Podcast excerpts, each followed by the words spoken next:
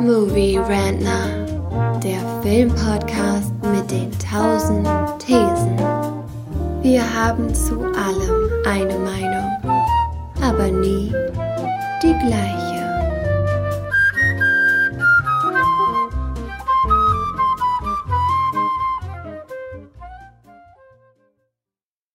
Frührentner, der Podcast, der sich mit aktuellen Filmen und Serien beschäftigt.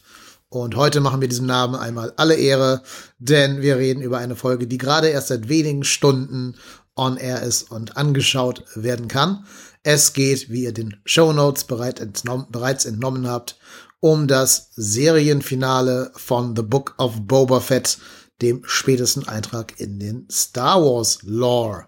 Ja, und da habe ich mir zwei Jungs eingeladen, die mehr Ahnung von Star Wars haben als ich, denn ich gebe zu, ich bin, ich habe zwar alles gesehen, was Live-Action Star Wars mäßig existiert, außer dem infamen Holiday Special, das nicht, aber alles andere. Aber ich habe zum Beispiel keine Ahnung von so Sachen wie Clone Wars. Ich habe die die Comics nicht gelesen, ich habe Rebels nicht geschaut, Visions auch nicht oder, oder Visionaries oder wie das hieß, auch nicht gesehen. Also ich bin so, ja, so der Halbexperte, deswegen müssen meine anderen beiden Gäste heute hier ein bisschen aushelfen.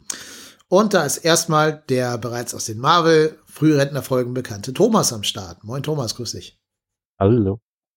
Wenn du dich selber so ein bisschen beschreiben müsstest in deinem Star Wars Fandom, wie würdest du dich da verorten?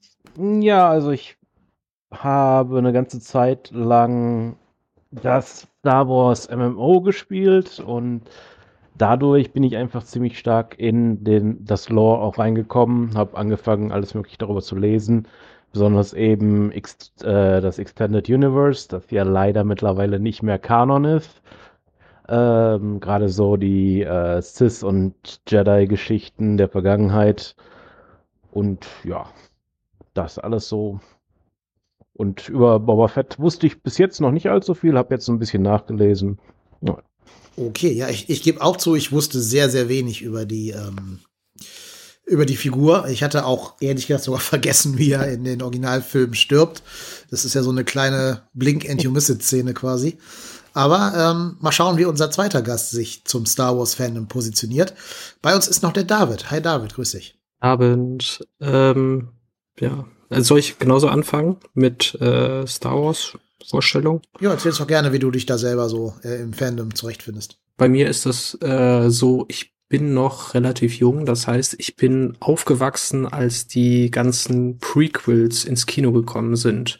Ich habe es gerade so geschafft, den dritten Film im Kino zu sehen. Das heißt, also die meisten Filme habe ich zuerst komplett mit Kinderaugen kennengelernt und bin auch deswegen deutlich stärker in diesem Prequel-ganzen Ding drin. Ähm, hab dann aber auch sehr viel Zeug zusätzlich noch geguckt. Also ich habe das ganze Clone Wars Ding fast gesehen. Ich habe jetzt Rebels, Visions und dann auch irgendwann die neuen Filme, als sie dann rausgekommen sind, weil ich dann endlich mal das erste Mal bewusst ins Kino gehen konnte und Star Wars gucken konnte. Das heißt, also wahrscheinlich noch ein bisschen mehr neues Zeug habe ich mitbekommen, aber von dem alten Zeug natürlich auch sehr, sehr viel. Hm. Ich finde es immer ganz spannend, habe jetzt schon ein paar Mal gehört, dass Leute, die quasi ihren Erstkontakt über die Prequels hatten, ähm, denen gar nicht mal so negativ gegenüber eingestellt sind, während wir Kinder der 80er, die quasi mit den Originaltrilogien aufgewachsen sind, die äh, Sequels ja lange Zeit mit der Kneifzange nicht anfassen wollten. Das ist immer ganz spannend. Wir können ja gerne am Ende der Folge mal ein bisschen länger drüber reden. Finde ich nämlich wirklich ein spannendes, spannendes Thema. Aber jetzt steigen wir erstmal in die Serie The Book of Boba Fett. Böse Zungen sagen auch The Mandalorian Staffel 2.5 ein. Ähm, und wir haben gesagt, wir machen erstmal einen spoilerfreien Teil. Also noch könnt ihr alle zuhören, auch wenn ihr nicht ähm, die Serie schon gesehen habt oder das Finale vielleicht noch nicht gesehen habt. Erstmal ist es ähm, noch hier relativ safe für euch wenn ihr also ich würde euch immer empfehlen, erst die Serie gucken, dann diese Podcast-Folge hier hören. Man weiß nie, was als Spoiler angesehen wird. Aber wenn ihr wollt, könnt ihr dann den Spoiler-Teil überspringen und dann hinterher noch unsere Diskussion über Star Wars als Ganzes euch anhören. Aber jetzt erstmal zur Serie, wie gesagt, ohne Spoiler. Und da darf vielleicht David hier als unser Gast einfach mal anfangen. Wie fandst du die Serie? Vielleicht versuch mal eine Schulnote zu geben und Begründung, warum. Also wenn ich da eine Schulnote geben müsste, ist das extrem zeitabhängig, aber darüber wollen wir ja später noch sprechen. Also ich würde insgesamt würde ich ähm, eine drei geben. Also ich fand manche Sachen fand ich sehr toll, dafür andere Sachen haben mir sehr schlecht gefallen. Dafür war es aber insgesamt noch okay und als Star Wars Fan würde ich sagen, kann man das schon sehr sehr gut gucken. Es gibt viele Highlights, die sehr viel Spaß beim Gucken machen. Mhm. Gehst du mit bei einer 3, Thomas, oder hast du eine andere äh, Vorstellung von der Note? Also nach dem Finale bin ich auf jeden Fall bei einer 2, wenn nicht sogar einer 2 plus. okay, okay, ich freue mich sehr auf die Diskussion gleich, weil ich bin nach dem Finale bei einer 4. Ich wäre oh. ich wär vor dem Finale so auch bei 3, 3 minus vielleicht gewesen. Nach den ersten zwei Folgen wäre ich auf einer guten Note gewesen, so 2 plus so irgendwie, ne? Die fand ich super. Warum, muss ich dann gleich im Spoiler-Teil erklären. Ähm, danach hat mich die Serie so ein bisschen so, ja, 3, 3, 3 minus, 3, 4, 4 plus, irgendwie sowas. Ähm, also nicht gelangweilt, aber auch nicht wirklich entertained. Dann kamen die Mando-Folgen, die fand ich an sich ganz cool, aber ähm, hatten halt wenig mit der Prämisse der Show zu tun. Wenn man das mit einfließen lässt, kann ich ihnen auch keine gute Note mehr geben. Ja, und das Finale, ähm, ja, ich, ich darf ja nicht spoilern, aber ich kann zumindest sagen, dass es mich enttäuscht hat oder ich da sehr wenig Mehrwert drin gesehen habe. Ähm, könnt ihr spoilerfrei sagen, wie ihr das Finale fandet? Okay, also ich habe da eine ziemlich ähnliche Meinung wie du, Dennis, weil ich habe mir das Finale gerade eben angeguckt und war, äh, ich habe teilweise nur lachen können, weil da ein paar Szenen echt urkomisch aussahen und mir hat's auch irgendwann einfach nicht mehr gefallen. Also es passiert dann immer so, wenn man dann merkt, dass man ans Handy greift und dann nicht mehr so ganz aufmerksam zuguckt, dann merkt man schon, dass es nicht ganz so gut läuft gerade. Und so hat es mir auch nicht gut gefallen. Okay, aber ich glaube, Thomas hat eine andere Meinung, ne? Da bin ich jetzt mal mhm. gespannt. Ja, also äh, ohne zu spoilern, schwierig, aber ich fand es ehrlich gesagt ziemlich begeisternd. Also ähm, an vielen Punkten war eben wirklich so dieser Moment, wo Payoff für andere Sa für Sachen, die vorher in der Serie passiert sind, und das finde ich eben immer ein Zeichen von eigentlich einer guten Serie, dass die es schaffen, eben was aufzubauen und dann eben da was draus zu machen im Endeffekt. Hm. Ich glaube, ich weiß, was du meinst. Also ich habe eine Idee von dem, was du meinen könntest. Ich fand, dieser Payoff war in all den meisten Fällen Deus Ex Machina. Das ist, glaube ich, kein Spoiler. Ähm, also mich hat es sogar am ehesten an die schwachen ähm, Kampfsequenzen aus Game of Thrones in den späteren Staffeln erinnert, also so Staffel 7, 8 rum. Da gab es ja immer Folge 9, wo die großen Schlachten passiert sind. Und es ist auch kein Spoiler, wenn ich sage, dass die letzte, das Finale im Endeffekt eine große Schlacht war. Ähm, das hat sich, glaube ich, angedeutet. Äh, aber ich fand sehr viel davon, also A, vorhersehbar, total vorhersehbar sogar. Und dann halt immer in so Deus Ex Machina-Momenten verschwendet. Und was mir fehlt, aber auch da wird es jetzt schwer, ohne Spoiler drüber zu reden, mir fehlte eine, eine Idee, eine Richtung, wo dieser Charakter Boba Fett eigentlich hin soll durch seine Serie. Ja, das ist eigentlich, glaube ich, ein generelles Problem der Serie, dass du ja davor die Serie Mandalorian hattest und da eigentlich schon den Charakter, den Boba Fett im Fandom eingenommen hast, schon dargestellt hast. Also du hast diesen, diesen mysteriösen Typen, der einfach irgendwo im Hintergrund aussieht, äh, Hintergrund rumsteht und gut aussieht und dann wahrscheinlich auch noch verdammt gut kämpfen kann, hast du ja da schon komplett abgebildet. Und dann ist Boba Fett, was er dann noch machen soll, ist dann schwierig. Genau. Sie haben versucht, so einen neuen Ansatz mit ihm zu wählen, indem er so ein Crime Lord, so ein Verbrecherboss werden sollte.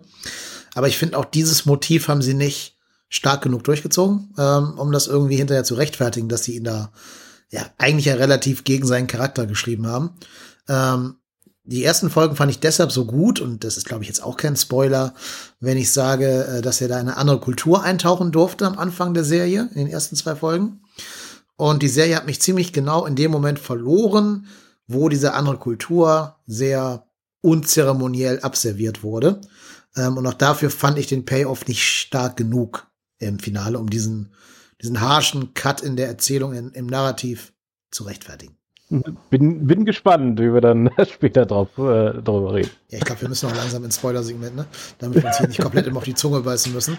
Aber eine Sache, die ich noch non-spoilery anmerken möchte, ähm, äh, paar sehr gute schauspielerische Darstell Darbietungen. Also vor allen Dingen natürlich, als dann der Mando wieder auftaucht, Pedro Pascal, mhm. der macht das natürlich sehr, sehr gut, obwohl er immer nur hinter einem Helm spielen kann. Äh, Ming Na Wen, die ja Sherrick Fant, nee, wer ist Ferrick Shant? Ja. Ja. Also seine ja. Begleiterin, sein Companion ähm, spielt, macht das sehr, sehr gut. Und natürlich auch Timothy Oliphant als der Sheriff von Freetown. Äh, ich habe mir den Namen gerade noch rausgesucht, ich habe ihn wieder vergessen. Van weg. Van ist es, glaube ich. Und ein Breakout-Charakter, den ich aber auch jetzt nicht spoilern möchte. Ähm, aus Rebel, äh Quatsch, aus Clone Wars bekannt. Aber ich sage es mal nicht, wer das war, aber das könnten viele als einen Spoiler ansehen. Wen ich am schwächsten fand, schauspielerisch, war der Hauptdarsteller. Also Timuera Morrison. Der hat ja den Django in der Originaltrilogie, also Quatsch, in der Prequel-Trilogie gespielt. Ähm, und der hat sich ja sogar selber beschwert, dass er viel reden muss in der Rolle. Der wollte den ja eigentlich viel stummer und wort wortkarger darstellen. Ich finde ihn als Leading Man auch nicht zu 100 Prozent überzeugend. Also er macht es jetzt nicht schlecht, ich will ihn auch nicht dissen oder irgendwas, aber er hat mich jetzt auch nicht so abgeholt, wie zum Beispiel Pedro Pascal das mit seinem Mandalorian getan hat. Wie seht ihr die Leistung von, von Temura als äh, Boba? Ja, also ich äh, fand's gut. Äh, ich wusste tatsächlich nicht, dass er sich darüber beschwert hat, viel reden zu müssen. Ähm, aber also klar, du hast natürlich recht. Ähm, im Endeffekt ist dieser Charakter ja bekannt geworden mit vier Sätzen ungefähr aus der Originaltrilogie. Dementsprechend passt es eigentlich sehr schlecht zu ihm, wenn er lange, lange reden muss. Aber ich muss eben sagen, er hat das eben trotz allem sehr gut gemacht. Ich fand gerade eben die Chemie zwischen Bobber und Fennec super. Also das funktioniert einfach. Die komplementierten sich einfach hervorragend.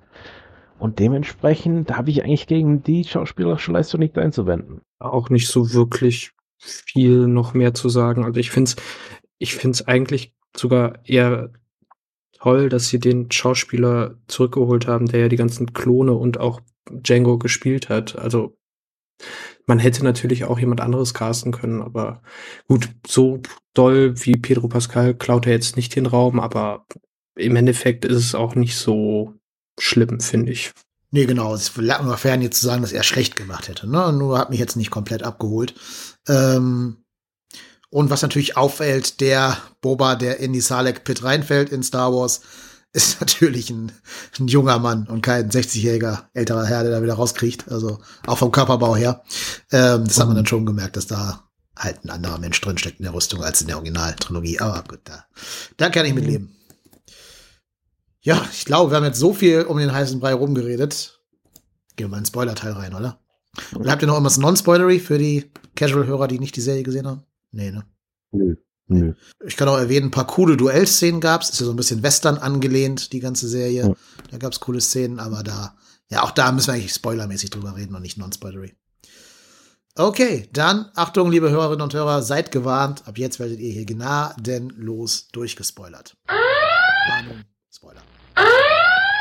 So, ähm, wir haben gesagt, wir reden erstmal nur über die Folgen 1 bis 5 und heben uns das Finale so als ein, eigenen Gesprächspoint auf. Ähm, wie hat euch denn, also ich habe ja schon, schon durchblicken lassen, mir hat sehr cool gefallen, als er bei den ähm, Tusken Raiders in der Kultur war. Das hat mich so ein bisschen an so Lawrence of Arabia, der mit dem Wolf tanzt äh, und, und ähnlichen Filmen erinnert. Fand ich cool. Ich hätte auch mega Bock gehabt, viel über die Kultur der, wie sagt man eigentlich auf Deutsch, Tusken, Toskana? Tusken, keine Ahnung, äh, zu erfahren. Ähm, aber leider hat die Serie diese Prämisse ja nicht eingeführt oder nicht, nicht ausgefüllt, weil die Tuskens dann ja sehr, sehr unzeremoniell offscreen massakriert worden sind. Ähm, und ab dem Moment hat, wie ich ja gerade schon gesagt habe, die Serie mich auch ein bisschen verloren. Ich hätte gerne viel, viel mehr von dieser Kultur gesehen. Und ich finde, es hätte auch diesem narrativen Arc viel besser getan, wenn er länger in der Kultur drin gewesen wäre, weil seine Charaktermotivation ist ja, er wollte a tribe, einen, einen Stamm haben.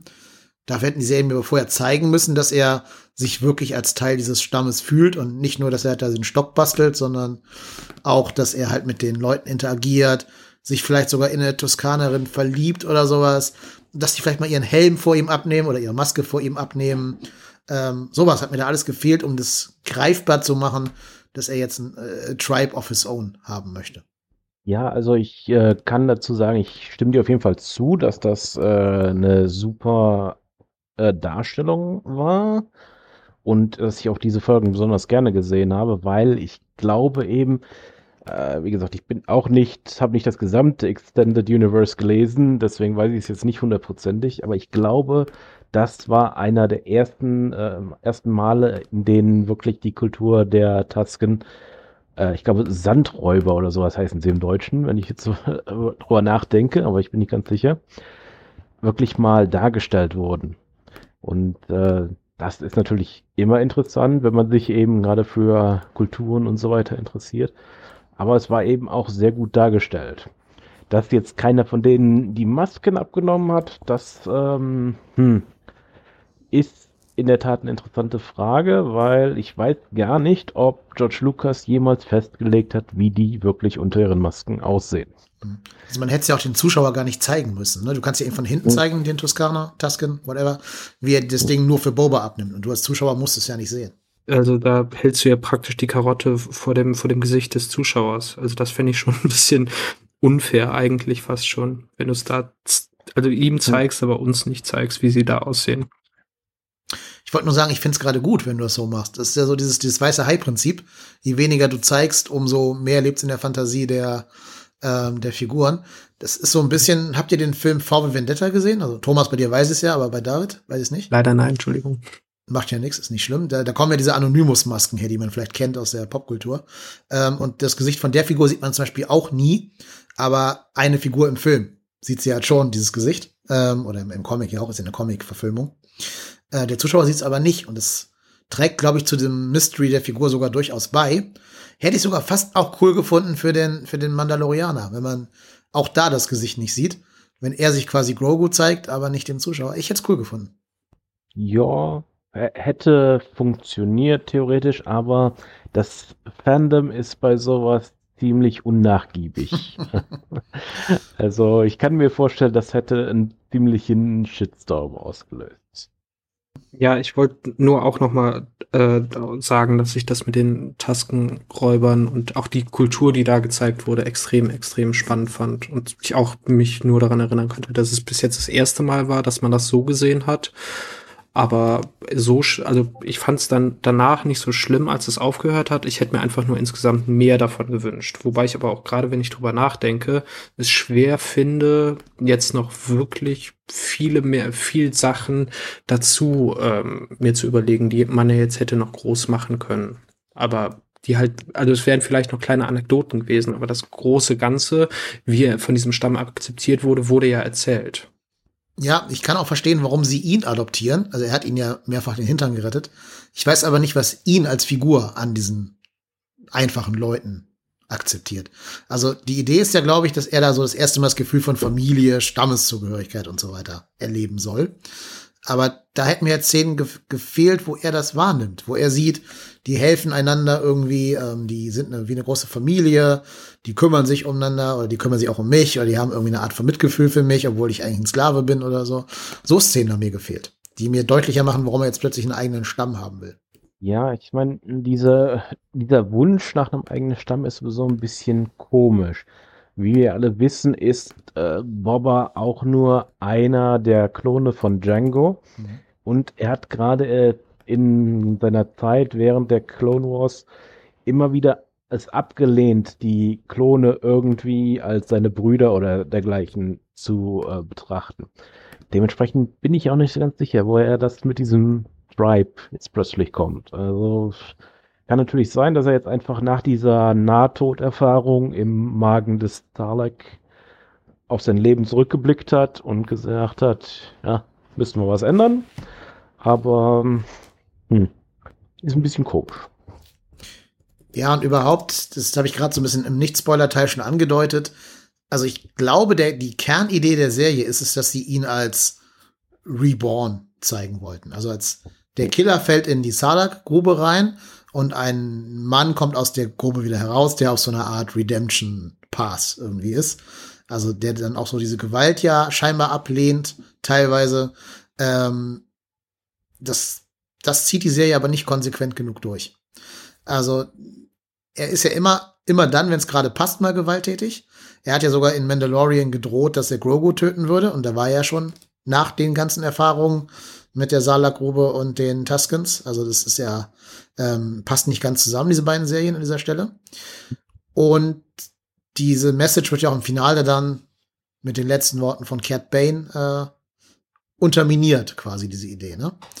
Und deshalb weiß ich nicht genau, ja, irgendwo ist da, glaube ich, da, da fehlte so noch so der letzte Drehbuchschliff, das Ganze nochmal so richtig zu streamline und ihm einen runden Character Arc zu geben und nicht so ein Hin und Her, Back and Forth. Hm. Ja, ist äh, schwierig. Ähm, also klar, dieser Wandel ist auf jeden Fall da, da hast du vollkommen recht, gerade wenn man jetzt eben bedenkt, dass das Ganze ja im Endeffekt wirklich na direkt nach Episode 6 spielt, vielleicht ein paar Jahre danach, man weiß es ja nicht so genau, ist ja nicht wirklich festgelegt. Und da war Boba eben wirklich jemand, der dafür bekannt war, seine Ziele zu desintegrieren. Ja. Deswegen eben auch Waders äh, Kommentar, dass er das doch bitte nicht tun soll. Ähm, dementsprechend, ja, du hast recht, das ist, glaube ich, so ein bisschen eine Rebirth, Redemption-Geschichte. Aber ich finde es deswegen nicht schlecht. Also, hm, ja, aber fand, also, fandst du den Charakter denn durch die Serie irgendwie verändert? Also hat sich da für dich irgendwas an dem Charakter jetzt nochmal die erschlossene neue Dimension oder irgendwas, was das so ein bisschen rechtfertigt, die ganze Serie? Also ich sag mal, im Endeffekt hat, der, ist der Charakter dadurch eben mehr etabliert worden. Also klar, er hatte seine Szenen in Clone Wars, da gab es eben mehrere Folgen, wo er vor allen Dingen noch als Kind und Teenager unterwegs war. Um, zum Beispiel hat er da wohl äh, eine ganze Zeit lang versucht, Mace Windu umzubringen, nachdem der ja seinen Vater äh, ermordet hat.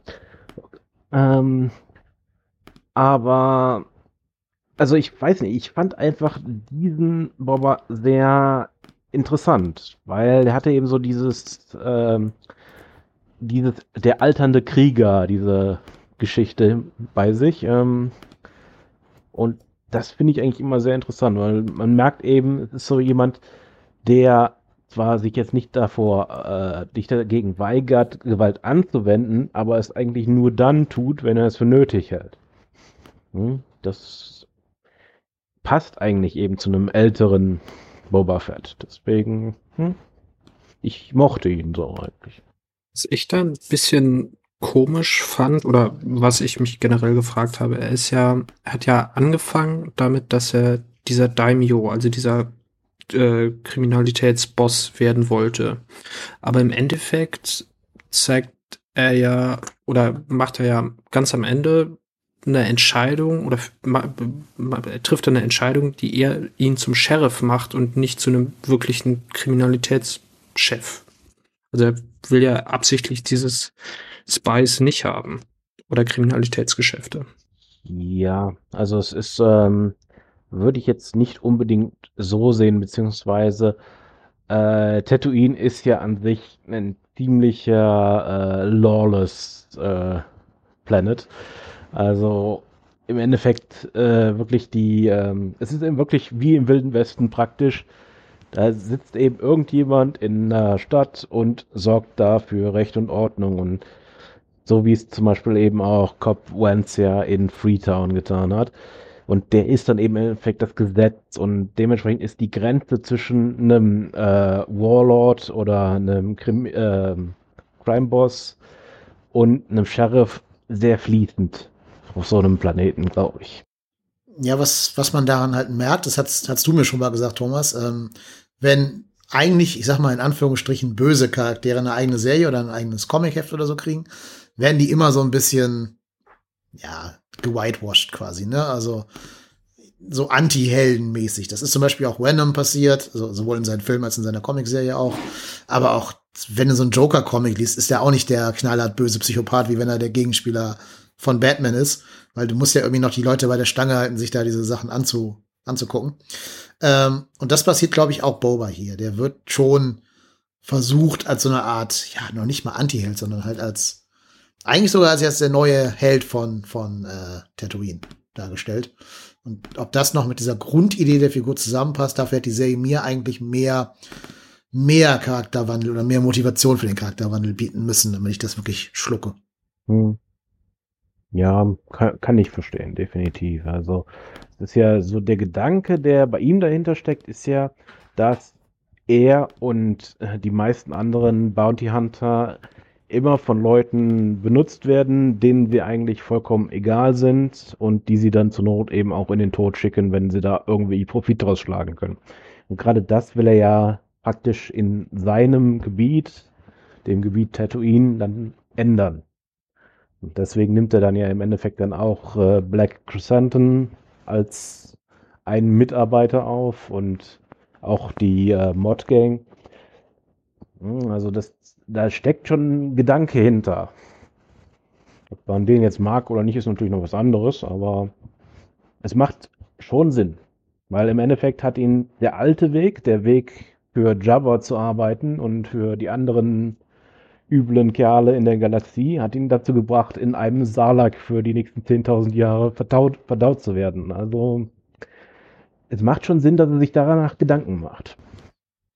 Ja, ich finde halt, wenn das das Kernmotiv ist, hätten sie es noch deutlicher machen müssen. Zum Beispiel, indem die, die Zeit bei den Tasken vielleicht genauso endet, dass ihn jemand ausnutzt, dass ihn jemand irgendwie anheuert für irgendeinen Job, aber hinterher kommt raus, der wurde nur weggelockt, damit die in der Zwischenzeit da die Tasten ausrauben und, und dabei halt ermorden können oder sowas, dann wäre das Motiv für mich stärker in dieser Serie vorhanden gewesen. Aber so sagt er es halt einmal in einem Dialog, aber ich sehe es nicht onscreen. Ja, das kann ich durchaus verstehen. Also. Und dann, wenn wir schon über die Folgen eins bis, äh, was ist es, 6 reden, müssen wir natürlich auch über, über The Mandalorian Staffel 2.5 reden. Denn die Folgen 5 und 6 sind im Endeffekt genau das, was ich gerade sagte, also Mandalorian-Folgen. Ähm, wie haben euch diese beiden Folgen gefallen, die sich quasi nur um den Mando drehen? Mir haben die beiden sehr, sehr gut gefallen. Ähm, zum einen hast du am Anfang natürlich diese absolut, dieses absolut brutale Abschlachten von diesen komischen Hunde-Aliens, wo ich gerade auch nicht genau weiß, wie die heißen, wo er dann auch einfach fast kom oder kommentarlos diesen Kopf da dahin wirft. Das fand ich also da, da zeigt sich dann wieder auch, dass man schon einen Helden haben kann, der aber halt auch brutal ist. Also das, das fand ich, das fand ich sehr toll. Und dann auch später mit, ähm, mit Luke und all den anderen Charakteren, die da wieder auftauchen, hat mich das einfach sehr gefreut. Aber im Endeffekt, das, was mich da gefreut hat, war halt massivst der Fanservice. Und nicht das, was wirklich passiert ist. Ja, also im Endeffekt kann ich das auf jeden Fall unterschreiben. Also klar, der Fanservice ist eben einfach da ganz wichtig für mich. Alleine eben schon, dass Mando tatsächlich den Dark Saber dann auch im Kampf benutzt, auch wenn er sich das halbe Bein damit absäbelt, ähm, ist natürlich einfach eine geniale Szene. Also da gibt es einfach nichts.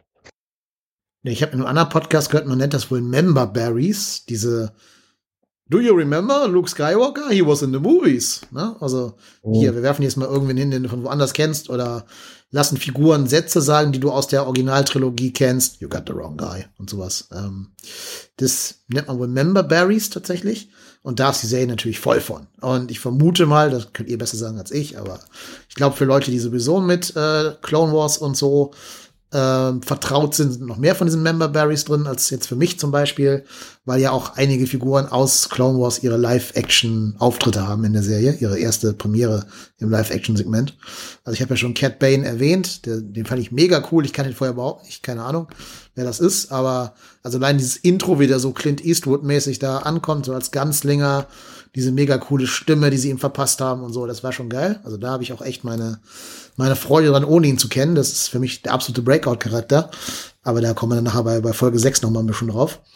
Aber ähm, ansonsten weiß ich gar nicht, wie passt das, was Luke in dieser Serie macht, eigentlich zu dem Luke, wie wir ihn kennen? Naja, eben nicht wirklich. Da hatten wir ja schon mal kurz drüber geredet.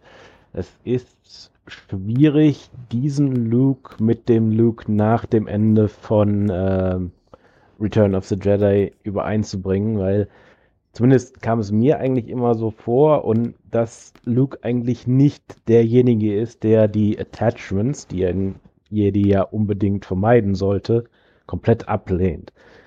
Alleine die Tatsache, dass ja im Endeffekt Darth Vader darum bekehrt wurde, weil er seinen Sohn liebt. Ist eigentlich ein großer Hinweis davor, dass diese Attachments nicht unbedingt nur schlecht sind. Und ich glaube, diese Lektion hat Luke eigentlich, zumindest im Extended Universe, auf jeden Fall auch übernommen. Nur scheinbar jetzt dann nicht mehr. Deswegen war das schon etwas komisch. Ist auch extrem seltsam, als ich das in der, in der Serie gesehen habe, ähm, weil für mich eigentlich komplett klar war, dass Luke mit dem was, Wissen, was er hat, was Thomas ja auch gerade schon ausgeführt hat, ähm, sich gegen diese, diese Lehren der Jedi stellt. Und auch gerade mit, mit Hintergrundwissen, mit Expanded Universe, ist da, war, kam mir das nie in den Kopf und war in, ich war dann in der Folge relativ überrascht darüber, dass er das wieder implementiert hat. Ja, fand ich auch. Also war für mich auch nicht ganz stimmig. Müssen Sie mir noch erklären, was da bei Luke zwischendurch passiert ist? Das wäre für mich so ein, so ein, ähm, ein Ansatz, den ich eher Ashoka oder Ahsoka oder wie sie heißen mag, zutrauen würde, ähm, als, als Luke selber. Die sagt das ja auch ein paar Mal. Vielleicht wäre es also klüger gewesen, von Anfang an sie als ersten Mentor von Baby Yoda, von Grogu zu wählen. Das hatte ja aber die Serie Mandalorian schon ausgeschlossen, dass sie das tun würde. Ähm, und also da seid ihr wahrscheinlich jetzt mehr drin als ich bei diesem Thema. Viele haben sich auch beschwert, dass Luke und Ahsoka sich da jetzt kennen, aber halt anscheinend den einen Dialog nicht führen, den sie führen müssten in Bezug auf Lukes Vater Anakin. Weil also, da müsst ihr mich vielleicht mal so ein bisschen Cl Clone Wars mäßig abholen, was genau sie da mit ihm zu tun hat, mit äh, Darth Vader. Hm, also das Problem ist hier sicherlich, ähm, dass Ahsoka, als sie eben über die Gefahr der Attachments spricht, natürlich einerseits aus Erfahrung redet. Sie hat ja tatsächlich eben erlebt, wie ihr früherer Meister Anakin tatsächlich eben dadurch auf die dunkle Seite gezogen wurde, dass er mit Padme zusammen war. Ähm, aber andererseits ist eben auch Ahsoka eigentlich ja tatsächlich auch seit Clone Wars kein Mitglied des Jedi-Ordens mehr. Und hat eigentlich auch sehr häufig dagegen gesprochen, wenn es um diese ganze, diese Gefühllosigkeit im Endeffekt, die ja von den Jedi erwartet wird, äh, angewendet wird. Gerade eben ja auch in dem Bezug, das war ja der Grund, warum sie im Endeffekt den Orden verlassen hat, weil der Orden sie ja äh, in dem Moment, als sie ihn wirklich gebraucht hätte, schlicht und ergreifend hintergangen hat und einfach um ihre, die persönliche politische Macht des Ordens nicht zu gefährden, sie im Endeffekt dann auch zum Tode hätte verurteilen lassen, wenn nicht Anakin dagegen was getan hätte. Und ja, dementsprechend macht eben auch einfach wenig Sinn, dass sie dann in diesem Moment Partei für die Jedi ergreift und sagt, ja, äh, Grogu muss ohne Attachments leben, sonst kann er kein Jedi werden. Das passt irgendwie nicht zu ihr. Hm. Ja, und was die Serie ja auch zeigt, eigentlich wiederholt sich hier der Fehler, den man schon mit Anakin gemacht hat. Also du hast einen unfassbar mächtigen Jedi anscheinend, ähm, also jemanden, in dem die Macht stark ist mit Grogu und lässt ihn jetzt ja eigentlich untrainiert durch die Weltgeschichte rumlaufen, weil Luke ihn ja hat ziehen lassen. Das äh, ne, Folge 6 erfahren wir ja, dass er sich für das Kettenhemd entschieden hat, also für Mando und nicht für das, das Jedi-Training. Das macht ja einerseits A, die, ähm, das Staffelfinale von Mando auch wieder rückgängig und die dort getroffenen Entscheidungen. Und B, weiß ich nicht, ob das wirklich so sinnvoll ist, weil er hat ja seine dunkle Seite schon gezeigt, der gute Grogu. Also ist natürlich ein cutes kleines Püppchen so, aber wir haben in Mandalorian gesehen, er hat eine dunkle Seite.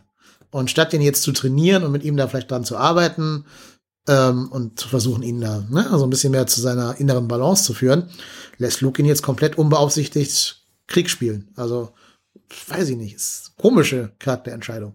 Ja, also persönlich nehme ich an, dass diese ganze Wahl von Luke wahrscheinlich noch irgendwann offenbart wird als ein Teil seiner Ausbildung.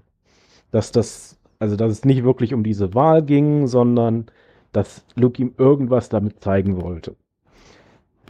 Darauf tippe ich zumindest. Andererseits ist es ja, dadurch, dass wir leider wissen, was mit Lukes äh, Jedi-Schule passieren wird in ein paar Jahren, ist es natürlich eigentlich wichtig, dass Grogu dann nicht mehr da ist. Dementsprechend ist, hat ihm das natürlich jetzt so im Endeffekt das Leben gerettet. Aber ähm, ich kann mir noch nicht wirklich vorstellen, dass sie das so stehen lassen, weil du hast eben vollkommen recht. Ähm, einen Force-User von dieser Klasse, den lässt man jetzt nicht mal ebenso unbeaufsichtigt. Das äh, haben zumindest die Jedi damals nicht getan und ja, ich meine, Palpatine hat ja im Endeffekt die meisten davon ausradieren lassen, so, soweit es in ihm eben möglich war, damit keiner von denen ihm irgendwann gefährlich werden konnte. Dementsprechend, also, da hast du schon recht, das macht jetzt noch nicht viel Sinn. Deswegen hoffe ich eben, dass wir da vielleicht irgendwann mal was darüber erfahren. Vielleicht ist das ja auch noch ein Grund, warum Luke dann äh, später in Episode 8 war das, glaube ich, sagt, dass die Jedi-Texte und die Jedi-Lehren komplett falsch sind. Also, dass er da wahrscheinlich dann später versteht, dass es vielleicht ein großer Fehler war, Grogu ziehen zu lassen. Ja, ich hoffe es ein bisschen. Ich meine, das Gute an Disney ist ja, wenn sich genug Fans beschweren, machen die ja alles rückgängig, was, was sie da irgendwann mal verzapft haben. Insofern kann man dann auch hoffen, dass dann noch das, das große Redcon kommt. Ich weiß auch nicht genau, also es ist ja schon eher ungewöhnlich, dass in einer Serie der Titel hält für zwei Episoden komplett verschwindet, gerade wenn die Serie nur ähm, sieben Folgen insgesamt umfasst. Ich weiß nicht genau, ob das nicht auch eine Reaktion darauf war, dass die Serie ja doch eher so lukewarm Mixed Reactions bekommen hat dass man dann halt aus dem Material, das man mit Mando gedreht hat, zwei Folgen geschnitten hat und damit Boba mehr in den Hintergrund gerät, weil man sich ja halt doch sehr anscheinend in dieser Figur gestört hat im Fandom oder wie sie gehandelt wird in der Serie gestört hat, so muss ich das ausdrücken. Äh, habt ihr da irgendwas gehört oder wisst ihr da irgendwas? Nee, nee. Würde mich jetzt jedenfalls nicht völlig wundern, wenn das, wenn das genauso gewesen wäre. Aber ich weiß es auch nicht. Vielleicht war es von Anfang an der Plan, dass man zwei Folgen lang nur mit Mando und Luke und so verbringen soll und damit am Ende die Schlacht dann kommt, aber auch da hätte ich mir gewünscht, dass man da einfach mehr Zeit mit, mit Boba verbringt, wie er vielleicht diese Schlacht auch ein bisschen besser vorbereitet, noch vielleicht ein paar mehr Leute anheuert oder irgendwie mal irgendwas macht, was auch so ein bisschen clever ist. Weil jetzt können wir mal den Übergang machen zum Staffelfinale von heute. Oder sogar das Serienfinale, aller, aller Wahrscheinlichkeit nach. Ähm, also mir hat's nicht toll gefallen. Es war im Endeffekt eine Stunde wirklich nur ballern und kämpfen. Aber es war noch alle so unclever und so doof. Also äh, wir haben die ganze Stadt abgeriegelt. Meine zehn Leute bewachen alle Eingänge. Oh, doch nicht. Die haben es ja geschafft, reinzuschleichen. Wie doof. Und auch die, das, weißt du, die Pike Syndicate hat dann da zwei Wachleute stehen, die können aber auch von einer Person überwältigt werden. Also, ach, niemand war irgendwie clever, die hatten alle keinen Plan und dann wurde sich immer darauf verlassen, dass es halt so ein Deus Ex Machina gab. Erst ist Grogu der Deus Ex Machina, dann ist es der Rancor, auf dem natürlich Boba Fett reitet, klar, war ja logisch, war ja abzusehen. Auch da habe ich gedacht, dass die, dass die Hatten, äh, die Hutten ihm den Rancor gegeben hätten, weil es so ein Art trojanisches Pferd wäre. Auch das hat sich nicht bewahrheitet. Also, es war alles sehr, sehr, sehr simpel gestrickt, fand ich in dem Finale. Also das kann ich jetzt so eigentlich nicht unterschreiben. Das ähm, Einzige, was ich sagen kann, ist, es war leicht vorhersehbar. Im Endeffekt habe ich ja seit dem Moment, als Bobber mit den anderen Crime-Boss da am Tisch saß und denen im Endeffekt das Angebot gemacht hat, ich mache das alleine, aber ihr müsst neutral bleiben, habe ich ja im Endeffekt erwartet, dass die mindestens einer von ihnen ihn hintergehen würde. In dem Fall haben sie es ja dann sogar alle getan. Das ist, äh, war eigentlich ein guter Moment, war nur eben vorhersehbar. Das stimmt schon. Also, und ja, gut. Im Endeffekt war das Ganze natürlich ähm, auch ein bisschen ähm, schnell zusammengeschustert. Das muss man eben einfach sagen, aber ja auch wohl absichtlich, weil eigentlich war Bobbers Plan ja, dass er in seinem Palast die ganze, äh, die Pikes empfängt und dagegen sie kämpft. Und dann haben ja eben die Mods gesagt, dass er besser das in der Stadt tun soll, um die Bevölkerung zu beschützen und damit eben auch ein Zeichen zu setzen. Das macht durchaus Sinn, finde ich, eben, wenn man da das Ganze eben auch so ein bisschen politisch betrachtet und eben wirklich auch bedenkt, dass Boba da nicht nur für sich selbst steht, sondern eben wirklich der Daimyo werden will, was ja im Übrigen ein Term aus dem Japanischen ist für den Kriegsherrn äh, eines Gebiets. Wusste ich ehrlich gesagt gar nicht, dass das denen da in Star Wars übernommen wurde. Aber ja, also es passte schon. Hm, er hat eben im Endeffekt in dem Moment dann mit dem gearbeitet, was er hatte. Und das war eben nicht viel. Ja, also ich fand, das Finale tröpfelte immer wieder vor sich hin, auch wie Dennis eben gesagt hat, mit dem Deus Ex Machina. Also dann hat man jetzt diesen einen äh, diesen einen Thread besiegt, dann kommt aber, kommt aber die, kommt aber das nächste und dann immer wieder das nächste und das nächste und es war nie wirklich ein, also man hat nie wirklich alles gewusst, was, was da abgehen soll, sondern es war immer ein, ach ja, jetzt haben wir diese kleine Nebenquest äh, erledigt, jetzt müssen wir das nächste machen. Also es war nicht, ich fand nicht, dass es auch versucht hat, einen Spannungsbogen konstant aufzubauen. Bis natürlich, oder bis auf die den, das Face-Off mit Cat Bane. Aber warum der auch die ganze Zeit weg war, wird ja auch nicht wirklich erklärt. Ja, Überhaupt muss man ja sagen, in dem ganzen Finale Charaktere verschwinden und tauchen ja immer genau dann wieder auf, wenn sie gebraucht werden. Wo die dazwischen waren, ja, weiß man nicht so ganz genau. Ähm, aber sie kommen natürlich immer zum dramaturgisch richtigen Zeitpunkt wieder aus ihrem Versteck hervor. Nee, aber ich sag mal so, also klar, okay, ich verstehe das Argument, dass er sich auf einen anderen Kampf woanders vorbereitet hat. Ich weiß nicht, ob das wirklich Sinn macht zu sagen, ich will die Bevölkerung schützen, deswegen bringe ich den Kampf dahin, wo sie sind und nehme zivile Opfer in Kauf. Das hat ja schon bei Batman und Superman nicht, nicht sinnvoll funktioniert. ja. ähm, also vielleicht wäre es sogar besser für die Leute gewesen, wenn die da im Palast vor sich hingekämpft hätten. Und am Ende kommt der Gewinner da außen vor. Wäre natürlich cineastisch weniger gut gewesen als so ein Straßenkampf, ne? Überhaupt war es ja mal ein neues Setting für äh, Star Wars, glaube ich. Zumindest fällt mir gerade kein vergleichbares ein. So ein Häuserkampf quasi, ne? wie so sonst ja eher in so Irakkriegsfilmen zu sehen ist. Ähm, aus jedem Fenster kommen irgendwie Zivilisten und, und schießen auf dich, also vermeintliche Zivilisten. Oder auf dem Markt zieht plötzlich einer ein Messer aus seinem, seinem Brotkorb daraus und sticht auf dich ein und so. Ähm, aber auch da finde ich, also es hat ein bisschen darüber gelitten oder darunter gelitten, dass man nicht so eine richtige Vorstellung hatte, wer eigentlich gerade wo ist in dieser Stadt, also wie das zusammenhängt und ob die nah beieinander sind, ob die weit weg sind oder so. Und dass sich Charaktere immer wieder aus aussichtslosen Situationen befreien konnten, wo man eigentlich dachte, okay, der ist jetzt tot.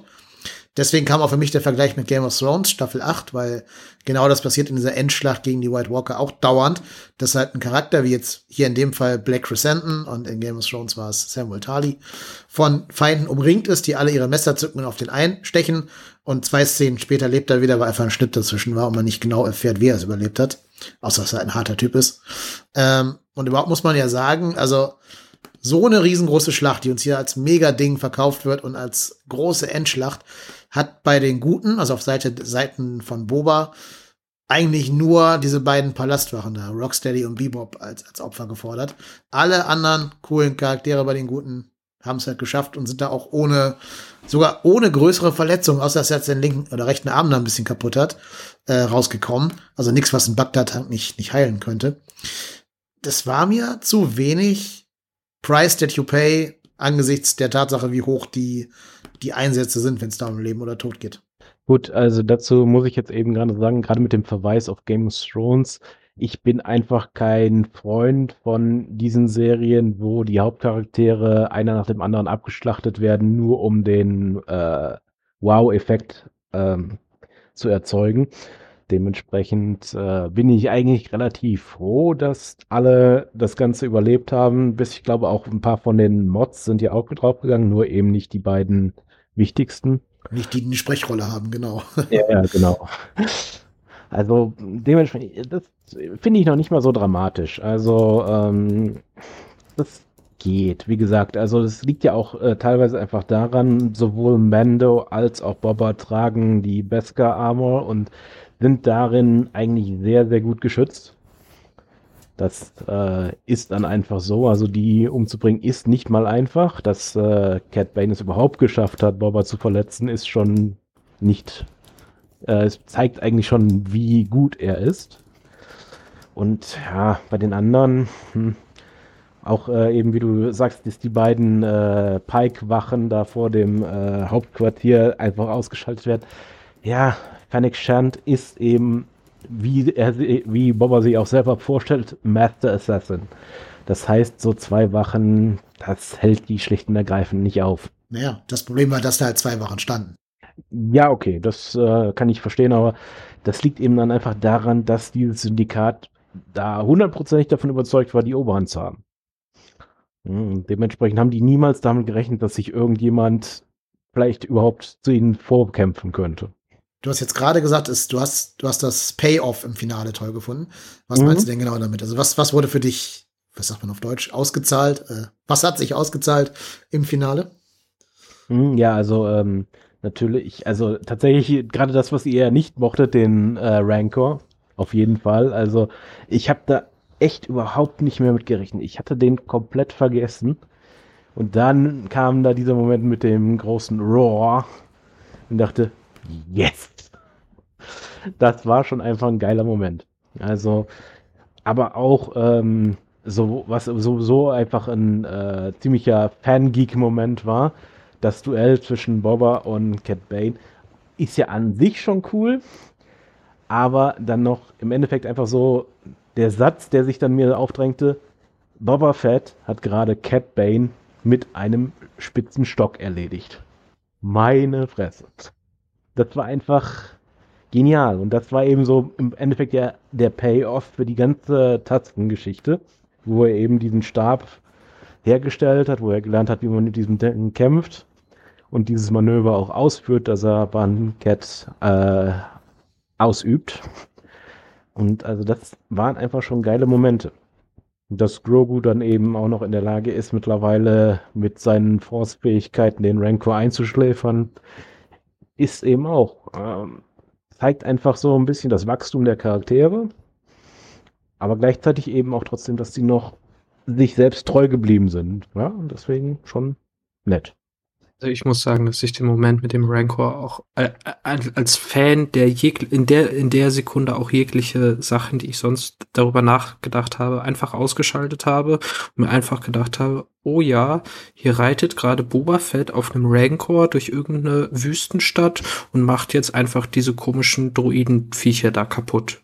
Das macht einfach dann wahrscheinlich beim Zugucken oder macht mir beim Zugucken dann schon sehr, sehr, sehr viel Spaß, auch wenn ich das logisch nicht erklären kann. Übrigens aber auch der Moment Game of Thrones, ne? Danny auf ihrem Drachen. Also auch wie das gedreht wurde, wie die alle nach oben gucken, obwohl der Rancor ja nicht fliegen kann, ähm, aber trotzdem eben von oben herabkam. Also auch das hatte für mich wieder Anleihen äh, an Game of Thrones. Überhaupt glaube ich, dass die ganze Serie so ein bisschen versucht, in diese Game of Thrones Lücke reinzustoßen. Allein, dass sie ja den Thron, auf dem Boba dann am Ende von Mendo saß, so in das Zentrum des Marketings gerückt haben. Ne? Also nach dem Motto, there's a new, new throne and there's a new battle for the throne. Ähm, Glaube ich schon, dass es durchaus von Disney so ein bisschen beabsichtigt war, die Lücke zu füllen, bevor irgendeine andere Serie das tut. Kann ich mir gut vorstellen, jedenfalls. Ähm, ja, gut, also das, wie gesagt, hat mir jetzt nicht so viel gegeben. Das, ich, ich hab's seit zehn Meilen gegen den Wind gerochen, nachdem klar war, dass das Ding anscheinend keinen, kein trojanisches Pferd war, sondern halt irgendeinen Zweck haben muss. Und dann war ja klar, er sagt ja sogar, er will's reiten in der Folge, wo er, wo es ihm äh, begegnet. Und ja, ne, also hat mich jetzt nicht überrascht oder irgendwie komplett von, von hinten erwischt, dass ich nicht hätte kommen sehen. Ähm, aber ich habe noch gehört, dieses Duell zwischen Boba und Cat Bane war doch irgendwie bei Wars jetzt stattfinden sollen, dann ist die siebte Staffel nicht gedreht worden oder irgendwie sowas? Mhm, genau, also es war im Endeffekt, ähm, gab es zumindest so ein paar Storyboards und so ein paar unfertige Animationen, die dieses Duell zeigen sollten. Und es sollte eben eigentlich Cat Bane sein, der Boba diese Delle in seinem äh, Helm verpasst. Aber ist eben niemals dazu gekommen. Es gibt, glaube ich, diese, diese unfertigen Animationen gibt es, glaube ich. Die wird es wahrscheinlich auf YouTube irgendwo zum Ansehen geben. Gehe ich mal von aus. Ich habe sie noch nicht gesehen, aber sollte man finden können. Wobei ich das aber auch cool fand, dass ähm, er ihn mit dem Stock getötet hat, ne, diesem Tastenstock. Ja. Was ich auch wiederum nicht cool fand, und da ist wieder das, wo ich sage, da fehlt der Serie so dieser letzte Feinschliff am, am Skript. Es kommt ja dann im Finale raus, dass das Pike-Syndikat die Toskana, die Tuskens umgebracht hat. Das hat aber auch keine, keine Konsequenz für irgendwas. Richtig. Das fand ich jetzt auch im ersten Moment etwas komisch, dass da im Endeffekt gar nichts draus gemacht wurde. Cat Bane äh, plaudert das im Endeffekt einfach aus. Ja. Vielleicht, um eben einfach Boba zu einer äh, unüberlegten Aktion zu bringen. Kann ich mir zumindest durchaus vorstellen. Aber es wird im Endeffekt nichts draus. Hm. Im Endeffekt ist es ja dann Fennec, die äh, den Anführer der Pikes umlegt. Dementsprechend also auch keine wirkliche Rache für Boba. Vielleicht kommt da noch irgendwas. Mal sehen. Ja, und überhaupt die letzten Worte, die Cat Bane ihm mit auf den Weg gibt, ist, ah ja, du bist ja doch ein Killer. Und mhm. das ist auch das, was für mich ja diesen Charakter-Arc dann unterwandert. Also, wenn ich das mit der ganzen Redemption halt ernst nehme, er hat jetzt zum Beispiel Black Crescenton leben lassen. Mhm. Deswegen habe ich auch gedacht, er würde jetzt irgendeinen Weg finden, ihn zum Beispiel dem Gesetz zuzuführen. Cat Bane. Und nicht einfach mhm. Selbstjustiz quasi aus, auszuüben, weil er das jetzt überwunden hat in seinem mhm. sozusagen neuen Leben, post-Salak und post-Tusken. Ähm, ich habe auch fest damit gerechnet, dass er am Ende in diesem, in diesem Bagdad-Tank liegen würde, der, der Cat Bane. Lag er nicht, war eine andere Person, kommen wir nachher noch drauf. Ähm, ja, aber das weiß ich nicht. Ja, das ist genau, was ich meine, dass die Serie halt nicht diesen, dass die Serie so eine muddled Message hat, so eine, so eine verwässerte Message. Eben weil die letzten Worte, die Cat Bane mitgibt, ist, du bist ja doch ein Killer und er hat recht. Das ist jetzt nichts, was er sagt, ihn nochmal zu verletzen oder so. Er hat recht. Nee, da bin ich anderer Meinung. Also ich finde, das ist einfach nur Cat Bane, der eben repräsentiert, dass man sich als Kopfgeldjäger nicht ändern kann, der eben auch äh, während seiner ganzen Karriere eigentlich eher, äh, er war eigentlich wesentlich weniger emotional als Bobber, als Bounty Hunter und auch wesentlich brutaler, wenn es nötig war. Und Bobber ist eben eigentlich gerade das Gegenteil davon in diesem Moment. Er hat sich eigentlich verändert. Und das ist dann mehr so das letzte Aufbäumen, dieser letzte Versuch, ihn irgendwie zu erschüttern. Aber es funktioniert eben nicht, weil, äh, was du ja sagst, dass äh, Bobber ihn dem Gesetz zu hätte führen können, das ist schwierig. Also, ähm, äh, zum einen liegt Tatooine ja im Outer Rim. Das heißt also, ähm, da ist von Gesetz sowieso nicht sehr viel. Dementsprechend konnte ja Jabba das Ganze die ganze Zeit lang kontrollieren, weil es eigentlich kein Gesetz da gibt. Und die New Republic ist ja nun kaum, erstmal ist sie ja gerade mal ein paar Jahre überhaupt im Amt und dementsprechend auch absolut nicht in der Lage, jeden Planeten des Universums zu äh, äh, patrouillieren. Dementsprechend ist die Chance, Cat Bane wirklich dem Gesetz zuzuführen, eher verschwindend gering. Ja, okay, kann man so sehen. Ich verstehe, was du meinst. Ich verstehe den Punkt. Ähm, ich finde einfach nur, dass damit halt der Charakter-Arc, der hier mhm. aufgemacht wird, nicht zu Ende geführt wurde. Also nicht konsequent jedenfalls. Sondern mhm. jetzt am Ende steht er halt so, ich töte, wenn, wenn ich Lust habe und ich töte nicht, wenn ich keine Lust habe und ich desintegriere nicht mehr, immerhin. Also ich habe hab einen Schritt nach vorne gemacht. ich töte jetzt direkt mit dem Stich ins Herz. Ja, schon. Also ich sag mal, das ist eben so dieser Moment, ähm, wie gesagt, Tatooine ist an sich eben eher so der Lawless Planet. Das heißt also, ihn, äh, Cat Bane da leben zu lassen und ihn vielleicht einzusperren, wenn überhaupt, oder ihn gehen zu lassen, hätte bedeutet, der wäre irgendwann zurückgekommen. Cat Bane ist niemand, der aufgibt. Das ist in Clone Wars ganz klar mehrfach belegt. Und er ist eben auch nicht wie Chrysanthemum, der dann einfach das Ganze als professionelle Geschichte sieht und sagt, komm, jetzt sind wir Freunde, wenn du mich bezahlst. Dementsprechend, also ihn am Leben zu lassen, wäre eine ganz schlechte Idee gewesen, glaube ich. Dementsprechend, also ich glaube eben, dass nicht, dass das wirklich die Character Arc ähm, unter äh, irgendwie zum Einbruch bringt, sondern eher, dass eben mehr so ihm jetzt einen vernünftigen Grund gibt, um ihn umzubringen. Ich meine, die haben ja auch allesamt da mehrere von diesen Pikes abgeschossen die ganze Zeit. Da kräht ja auch kein Hahn. Hm? Der einzige Grund, warum das jetzt besonders ist, ist, dass es eben Cat Bane war. Und das macht Boba jetzt nicht unbedingt zu einem schlechten Menschen, auch wenn er es natürlich vorher war. Ja, ich, ich brauche diesen Redemption Arc eh an sich schon gar nicht. Also von mir aus zeigt mir halt einen komplett bösen äh, Boba Fett die ganze Serie über. Aber das will Disney natürlich nicht, dass sie da so, einen, so einen ja, Massenmörder halt quasi als, als Hauptfigur haben. Überhaupt finde ich, das Finale hätte davon profitiert, wenn es nicht kindgerecht gewesen wäre.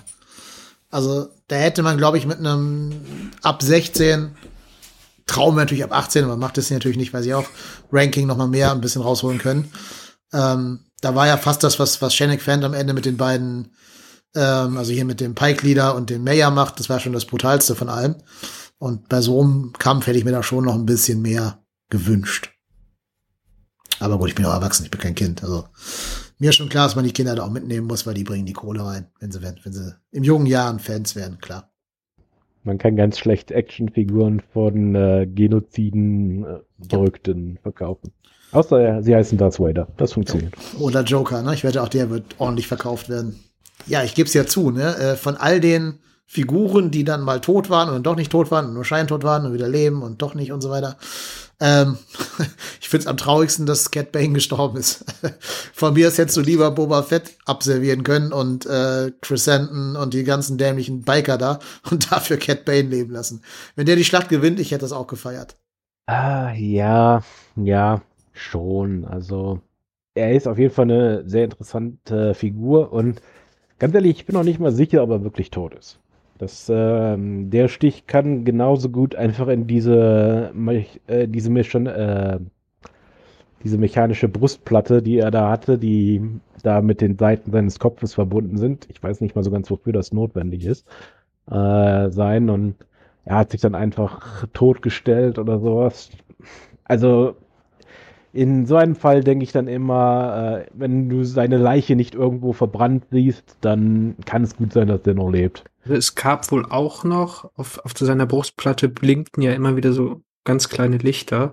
Also nachdem er da gestorben ist, haben die wohl auch noch, oder gestorben ist in Anführungszeichen, haben die wohl auch noch geblinkt. Also habe ich selber jetzt nicht gesehen, aber ich habe es halt nachgelesen. Doch, doch, ist mir sofort aufgefallen. Das war meine erste Vermutung. Die Dinger blinken noch, der kann nicht tot sein. Ja. Mhm. Deswegen dachte ich auch, dass er am Ende in den Bagdad-Tank legen würde. Aber da lag ja dann anscheinend, jetzt müssen wir den Namen nochmal sagen. Wie hieß der Sheriff? Timothy Oliphant?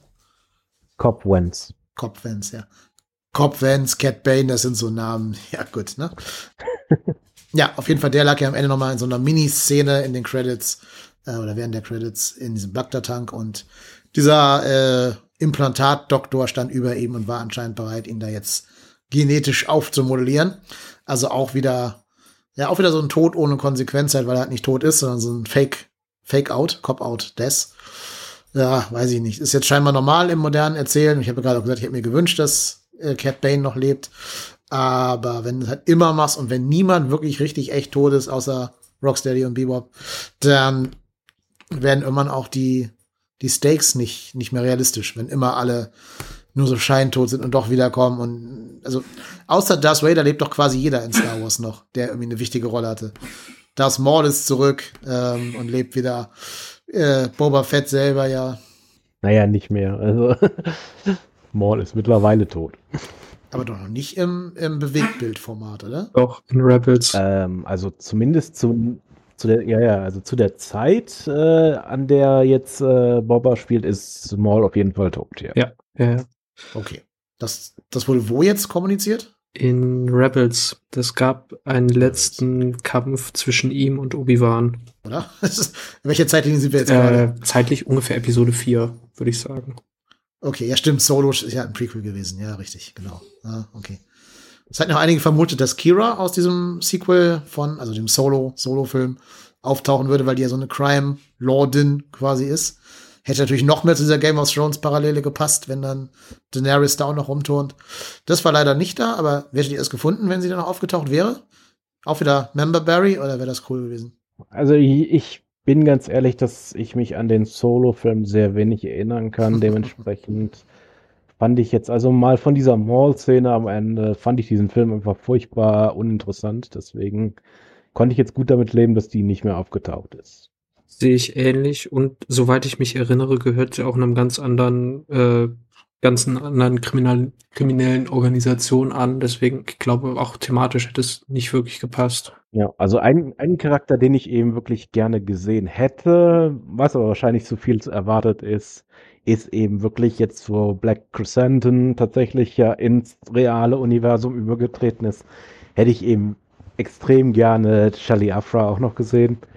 Aber vielleicht kommt das ja noch. Ja, erzähl uns mal, wer das ist. Kennt bestimmt nicht jeder.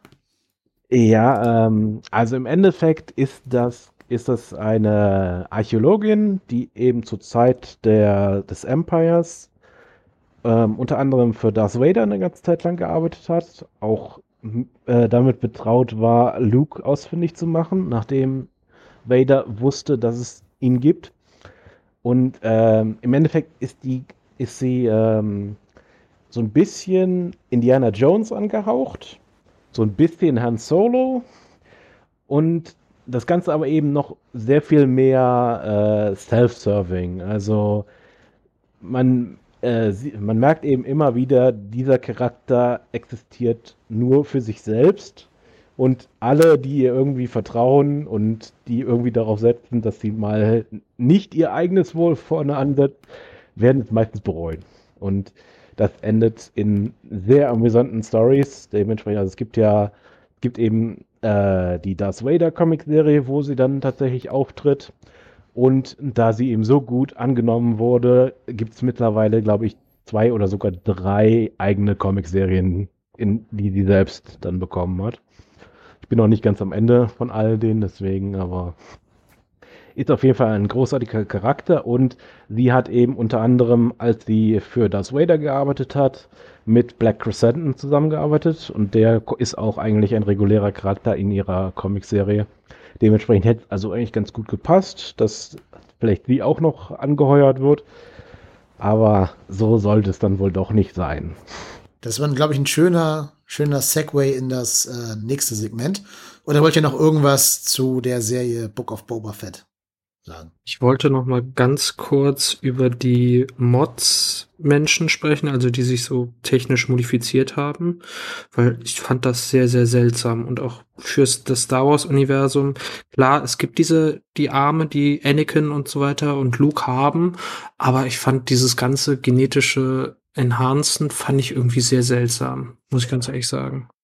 Nö, also das ist jetzt durchaus häufiger. Also ich sag mal, ähm, ich habe ja erwähnt, dass ich eben das Star Wars MMO The Old Republic eine ganze Zeit lang gespielt habe. Und Cyborgs sind eigentlich auch im Star Wars-Universum recht normal, sagen wir mal so. Also nicht nur in dem in, für die Art, also als Prothesen, falls irgendjemand wie Anakin eben Arme und Beine verloren hat, sondern teilweise eben auch einfach, ähm, um irgendwie bestimmte Fähigkeiten zu verstärken. Also zum Beispiel gab es eben zumindest in dem, äh, in dem Spiel sehr viele Sith-Lords, die sich äh, im, ähnlich wie Vader tatsächlich selber eben durch diese Verstärkungen ja, stärker gemacht haben. Sehr interessanter Satz. Also es ist jetzt nichts unbedingt Ungewöhnliches für Star Wars. Ich glaube, das Problem ist, Problem ist, glaube ich, eher, dass diese Biker-Gang von der ganzen Ästhetik her gar nicht in dieses Western-Setting reinpasst. Hm. Das ist ja mehr so eine, ja, eigentlich so eine ähm, Neo-Cyberpunk-Ästhetik, die da äh, zum Besten gegeben wird. Vielleicht so ein bisschen angehaucht von West, West Side Story, aber in so, ein, so ein Gothic-Punk-Setting. Und so richtig passen die einfach, glaube ich, nicht in diese, dieses, diese Ästhetik der Serie rein, würde ich sagen. Also das, was mir dazu einfällt, ist, ähm, da es klingelt aber auch gerade nur ganz, ganz weit hinten in meinem Kopf. Hat nicht George Lucas, bevor er Star Wars gemacht hat, nicht auch so einen Film gemacht mit irgendwelchen Cadillac-Autos und so, sowas? Ich kann mich da nicht ganz dran erinnern, aber ich glaube, von der Ästhetik sollte das wahrscheinlich eine Referenz daran sein. Aber sonst fällt mir da auch nicht wirklich was ein. Das kann sein. Weiß ich nicht. Äh, ja, kann sein. Ähm, es gibt ja auch, ähm, es gibt ja auch ähm, Elemente des Star Wars Universums, die so aussehen. Also es gab hm. da auf Coruscant sogar so ein 50s Diner. Oder was? War es Coruscant? Ja. Genau.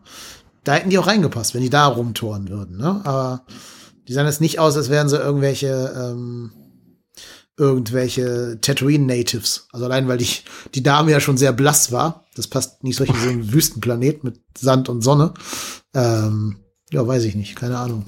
Ja, also kann durchaus sein. Also es ist, finde ich, fand ich jetzt noch okay. Also ich könnte mir jetzt noch vorstellen, wenn man eben außerhalb der Serie jetzt nach einem Grund suchen würde, ähm, dass schlicht und ergreifend das Cyberpunk-Genre Genre ein bisschen äh, Aufwind bekommen hat durch Cyberpunk äh, 2066 oder whatever it was. Ähm, was ja unter anderem auch mit Keanu Reeves in der Hauptrolle gedreht wurde. Und deswegen wollte vielleicht Disney dann einfach sagen, na, guck, wir haben auch Cyberpunk und so sind die dann vielleicht da reingekommen. Aber das kann sein. Ich sag mal, sie stören mich jetzt auch nicht. Also ich meinte American Graffiti. Der erste Studentenfilm von George Lucas, der spielt in der Tat in so einem 50s Diner mit so Hot Rods und Cadillacs vor der Tür. Vielleicht ist es daran eine Anleihe, wobei auch da ja nicht die, äh, die Bikes vorkommen in der Hinsicht. Aber vielleicht sollen diese Bikes auch so ein bisschen die Idee von der Kavallerie auf Pferden ersetzen. Pferde mhm. gibt's ja nicht, also musst du ja irgendwas haben, was so schnell, klein und wendig ist und dann kam vielleicht irgendwie auf diese, durch diese Idee auf die äh, Motor-Chopper-Dinger da. Wirklich schnell sind die Dinger ja nicht. Nö, aber Pferde, Pferde ja auch nicht, ne? Das war auch in, Epi in der Folge 3 war das sehr witzig zu sehen, wie langsam diese Vespas da entlang getuckert sind, während alle anderen anscheinend wahrscheinlich mit dem Gehen schneller gewesen wären. Stimmt. Und was äh, man noch zu der Serie erwähnen kann, es wurde nie erklärt, warum die eigentlich jetzt Book of Boba Fett heißt, ne? Und nicht einfach nur Hm. Boba Fett oder irgendwas anderes. Ich dachte, da käme mir noch so eine Pointe, warum das jetzt Book heißen muss. Ja, stimmt. Da habe ich auch keine Information, warum es das heißt. Vielleicht brauchen sie einfach eben irgendwie einen Titel. Und Book klingt eben besser als fünf Tage im Leben von Boba Fett. ja. The Grand Battle of Tatooine oder sowas. Wobei, was ich mir gedacht habe, also wenn sie in diese Richtung Redemption Story gehen wollten, dann macht es ja schon Sinn, der so, so eine biblische Anleihe in den Titel reinzugeben. Mhm. Also dieses Book of ist ja sowas Biblisches, ne? Book of Revelations und so. Vielleicht deshalb, keine Ahnung. Eine kleine Sache noch, das sollte ich, würde ich gerne noch also als Nerd-Fact mit reinschmeißen. Ähm, eine Sache, an die ich auf jeden Fall denken musste, als Boba den Rancor geritten hat, ist, dass ich momentan zumindest nur von einer anderen Person weiß, die das jemals so getan hat. Und das war im Extended Universe Darth Bane. Eine sehr wichtige äh, Figur, die eben unter anderem, also laut dem damaligen Kanon, eigentlich erst diese ganze Rule of Two-Geschichte entwickelt hat, deren endgültiger Nutznießer nach über 1000 Jahren dann Palpatine war. Und er hat eben tatsächlich auch ebenfalls als Glatzkopf einen Rancor geritten in seiner Zeit. Und da musste ich in dieser Situation auf jeden Fall dran denken. Also das nur so als kleines Nerd-Päckchen. Bin ich leider raus, kenne ich nicht, nie gehört. Zu schade. Ich bin jetzt eh ab dem Segment so ein bisschen raus, das müsst ihr jetzt wuppen, weil ich habe keine Ahnung vom. Also ich, ich weiß gar nicht so ganz genau, hat Disney jemals verlautbaren lassen, was noch kanonisch ist und was nicht? Nein. Also anscheinend ist ja Clone Wars, das ist ja kanonisch, wenn die ganzen Figuren jetzt bei Mando und Boba auftauchen. Ähm, die Prequels, gut, die erwähnen natürlich keine äh, Midichlorianer, das nicht, sind sie schlau Mhm. genug für. Aber es gibt jetzt genug Anleihen daran zu glauben, dass auch die Prequels noch im Kanon drin sind. Ähm, auch die Sequels haben sie noch nicht rausgelassen, also die Episode 7 bis 9, trotz der ganzen Kritik, Kritik die sich daran geäußert hat. Aber so Sachen wie das ganze Extended Universe ist jetzt quasi nicht mehr kanonisch, oder? Ja, also das, ähm, das System ist ja im Endeffekt, es gibt den Kanon und dann gibt es die Legends. Und darunter fällt jetzt im Endeffekt wahrscheinlich das gesamte Extended Universe, bis eben auf die Punkte, die Disney sich speziell raussucht, um sie eben nicht mehr in dieses System einzufügen. Und das ist leider natürlich sehr schwammig. Fängt ja allein damit an, dass sie ja tatsächlich eben für Episode äh, 7 bis 9 im Endeffekt ja eine Figur aus dem Extended Universe genommen haben, sie leicht umbenannt haben und sie trotzdem die gleiche Geschichte gegeben haben, aber damit sie eben dann den Credit für sich selbst beanspruchen konnten, haben sie eben vorher gesagt, ja, das ist doch gar kein Kanon mehr. Ja, Also du spielst auf Kylo Ren an. yes, exakt. Wer ist der im Extended Universe? Ja, jetzt muss ich nur mal kurz überlegen, ob ich den Namen auch richtig zusammenkriege. Ich meine, es ist, ähm, ist es nicht auch Ben Solo? Da muss ich mal eben kurz gucken. Jason Solo ist es. Ah, ja, ja, ja, genau. Ja, genau, genau, Jason Solo, ja. Genau. Der im Endeffekt also wirklich genau die gleiche, ähm, den gleichen Weg wie Kylo einschlägt, nur wesentlich interessanter ist als Kylo. Dementsprechend also doppelte Beleidigung eigentlich für diesen Charakter und ja, das eben nur so als, äh, das ist so einer der Punkte. Aber generell entscheidet das Disney, glaube ich, so von Fall zu Fall, was sie jetzt gerne wieder im Kanon haben möchten und was nicht. Naja. Aber es gibt ja auch Extended Universe Material, was ähm, sich direkt mit dem bis jetzt gezeigten widerspricht, oder? Also Luke Skywalker Schicksal ist doch im, in den Romanen und so weiter ein ganz anderes gewesen als jetzt in der Episode äh, 8 und 9, oder? Ja, also komplett anders. Eben, weil er, wie wir ja schon angedeutet haben, einen komplett anderen Weg eben auch für die Jedi einschlägt. Er äh, baut zwar auch seinen eigenen Tempel auf, aber sein Jedi-Orden ist ein komplett anderer als der alte. Alleine schon dadurch, dass er selber ab an einem gewissen Zeitpunkt heiratet und Kinder hat. Das wäre eben den Jedi von damals niemals passiert. Heiratet der irgendwie den, den man kennt aus den Filmen oder eine neu erfundene Figur? Nee, das ist eine neu erfundene Figur. Heißt Mara Jade. Die ist eben, ähm, war zu der Zeit des, der Filme im Endeffekt als Spionin und Assassine für äh, Palpatine unterwegs, als sogenannte Hand of the Emperor. Und ist dann im Endeffekt, wollte sie hinterher Luke umbringen, weil er ihr praktisch das gesamte Leben ruiniert hat, da sie eben ihre gesamte Stellung verloren hat, als Luke Palpatine erledigt hat wollte ihn eigentlich umbringen, aber hinterher durch überlange, lange Wege, ich glaube, das Ganze geht in den Geschichten über zehn Jahre lang, kommen sie sich dann immer näher und irgendwann verliebt sie sich dann auch in ihn und ja, so werden sie dann beide, also wird dann hinterher auch ein Jedi Master in dem Tempel und naja, ja, gut. Ich könnte jetzt noch was weiter spoilern, denn der erwähnte Jason Solo ist dann leider eben auch derjenige, der Mara hinterher umbringt. Seine Mutter, oder? Ist falsch verstanden? Nee, nee, also, sie ist ja, ähm, Jason ist ja der Sohn von Han und Leia. Also, also seine Tante wahrscheinlich. Ja, genau. Gibt es denn irgendwas aus diesem Nicht-Bewegt-Bild, äh, also nicht Live-Action-Segment, wo man sagt, wo ihr beiden sagen würdet, das muss man unbedingt gucken, lesen, konsumieren, was total geil ist? Ja, ich würde grundsätzlich die alte Thrawn-Trilogie sagen. Ähm, das sind drei Bücher, die eine, eine Figur, die jetzt auch wieder im Kanon drin ist, nämlich einen genialen Militärstrategen und seine, seine Geschichte einfach erklären. Und da werden für mich, also wird dann auch in dem Fall diese, die Figur der Mara Jade eingeführt. Und für mich macht das einfach, oder ich habe mir das irgendwann als Hörbuch auf YouTube angehört, weil da auch der Vorteil ist, dass die deutschen Originalsprecher verwendet werden können. Also es ist dann wahrscheinlich einfacher, wenn du einen deutschen Synchronsprecher kriegst, als wenn du mal eben Carrie Fisher oder sowas anfragen musst. Ähm, ja, und da, das kann ich einfach nur sehr empfehlen. Das würde ich auf jeden Fall unterschreiben. Also die Strawn-Bücher sind genial. Ich habe es jetzt auf Englisch gehört und muss auch sagen, dass ich einfach die englischen Hörbücher meistens besser finde. Aber gut, das ist persönlicher Geschmack. Ähm, und ich würde dann noch hinzufügen, auf jeden Fall die Bane-Trilogie, also die Darth Bane-Bücher von äh, Drew Karpyshyn. Ich hoffe, ich but, äh, äh, schlachte jetzt den Namen nicht gerade, aber ist eben auf jeden Fall ähm, eine hervorragende Buchtrilogie über einen sehr interessanten Charakter, eben also den Urspr einen der ursprünglichen Sith Lords, der ähm, ja vor ungefähr 1000 Jahren vor der eigentlichen Trilogie gelebt hat, in einem komplett anderen äh, Universum im Endeffekt lebt, in dem sowohl die Jedi als auch die Sith viele, viele Mitglieder haben und Kriege gegeneinander führen. Und er ist dann im Endeffekt so der Katalyst, der von dieser Sith-Armee hin zu dieser Rule of Two führt. Und das Ganze dann eben auch noch, da wird unter anderem dann eben auch noch sein Nachfolger eingeführt.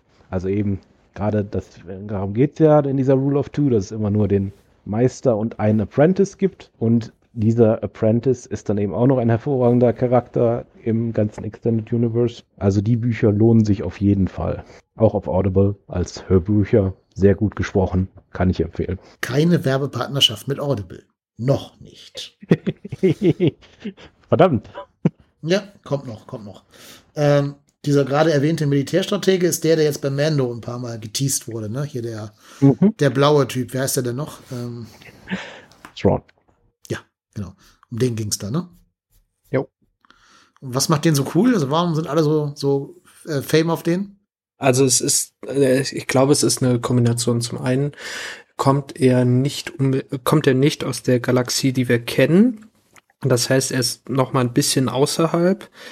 Er bringt, er kommt, kommt da rein und äh, wird jetzt, also ist einfach ein Mensch, oder nicht ein Mensch, sondern ein, ein Wesen, was sich sehr stark, wenn er versucht, äh, jemanden zu besiegen, mit der Kultur auseinandersetzt. Also das erste, was er macht, ist die Kultur und die Kunst der jeweiligen Völker zu analysieren und dann daraus leitet er ab, wie diese Menschen im Krieg oder in einem Kampf reagieren und zieht dann daraus geniale Schlussfolgerungen und schafft es dann jedes Mal, die zu besiegen. Aber der ist auf Seiten des Empires, ne? Ja. Ja. Das es doch eigentlich gar nicht mehr gibt zum jetzigen Zeit. Das habe ich eh nicht so ganz verstanden, ehrlich gesagt, wie gerade der Status ist. Wir sind eigentlich ja. in der New Republic, aber so richtig merkt man es irgendwie nicht. Wie ist das eigentlich gerade? Was ist Stand der Dinge? Ich glaube, wie es gerade im Kanon ist, weiß man nicht, oder? Ähm, also zum Zeitpunkt jetzt von Boba Fett, meinst du? Oder zu welchem Zeitpunkt? Was ist das Neueste, was wir haben? Das ist Boba Fett. Also nee, nee, Episode 9 ist das Neueste, ne? Im Endeffekt wäre Episode 9 das Neueste, aber wir versuchen ja nicht darüber zu reden. Ja. Äh, Episode das ist 9 diese- ist klug. Stimmt. Ja, ja, genau. Ähm, also eigentlich ist es doch so, wie jetzt gerade zu Boba-Zeiten ist das New Empire da, was man ja daran merkt, dass dauernd hier die X-Wings irgendwelche Leute kontrollieren, die ja von ehemaligen Rebellen geleitet werden. Aber es gibt ja trotzdem noch, New Republic, nicht New Empire. Das wäre jetzt etwas unpraktisch. beim ersten Mal habe ich es richtig gesagt, beim zweiten Mal falsch, genau. ähm, natürlich das New, die New Republic, logisch. Aber es gibt ja trotzdem noch so Sachen wie Stormtrooper, es gibt immer noch böse Militärtypen wie hier Throne, Thrawn, ich habe den Namen schon wieder vergessen. Ähm, Mhm. Ja, also wie ist da, ist das irgendwie definiert oder ist das einfach jetzt ein Chaoszustand? Ja, also äh, kann ich zumindest äh, erzählen, oder vielleicht, äh, falls David es nicht möchte, wie Thrawn da im Endeffekt reinspielt, äh, sonst lasse ich ihm den Vortritt. War ja sein Vorschlag. So, soweit ich weiß, ist, also in der, in der Geschichte von Thrawn, ist das auch nach dem Fall des Imperiums. Er ist dann aber als ähm, Kriegslord im Endeffekt hat er versucht, ein bisschen ste die Stellung zu halten und versucht, die Gal- Galaxis auf eine bevorstehende Invasion vorzubereiten. Und das, das ist seine Motivation, warum er dem Imperium beitritt, weil er sieht, da kommt eine große ähm, Invasion auf uns zu und auch auf seinen eigenen Planeten. Und äh, dagegen möchte er einfach eine möglichst große Armee haben. Invasion von wem jetzt oder von was jetzt? Oder weiß man das nicht? Das sind, ist die Yusan Wong. Das ist äh, total seltsam irgendwann, aber es ist, ja, ist halt, irgendwann wird äh, das Extended Universe einfach komplett seltsam. Ja, das ist richtig. Also im Endeffekt musst du dir das so vorstellen, nach dem Fall des Imperators, äh, da äh, unterscheidet sich dann eben der Kanon sehr stark vom Extended Universe, ist eben Thrawn einer der wenigen überbliebenen wirklichen ähm, Grand Admirals des Empire und ist dementsprechend auch in einer der höchsten Positionen. Im Endeffekt gibt es nur noch die Moffs, die ihm überstellt sind und die meisten von denen werden mittlerweile als Kriegsverbrecher auf äh, Coruscant verurteilt.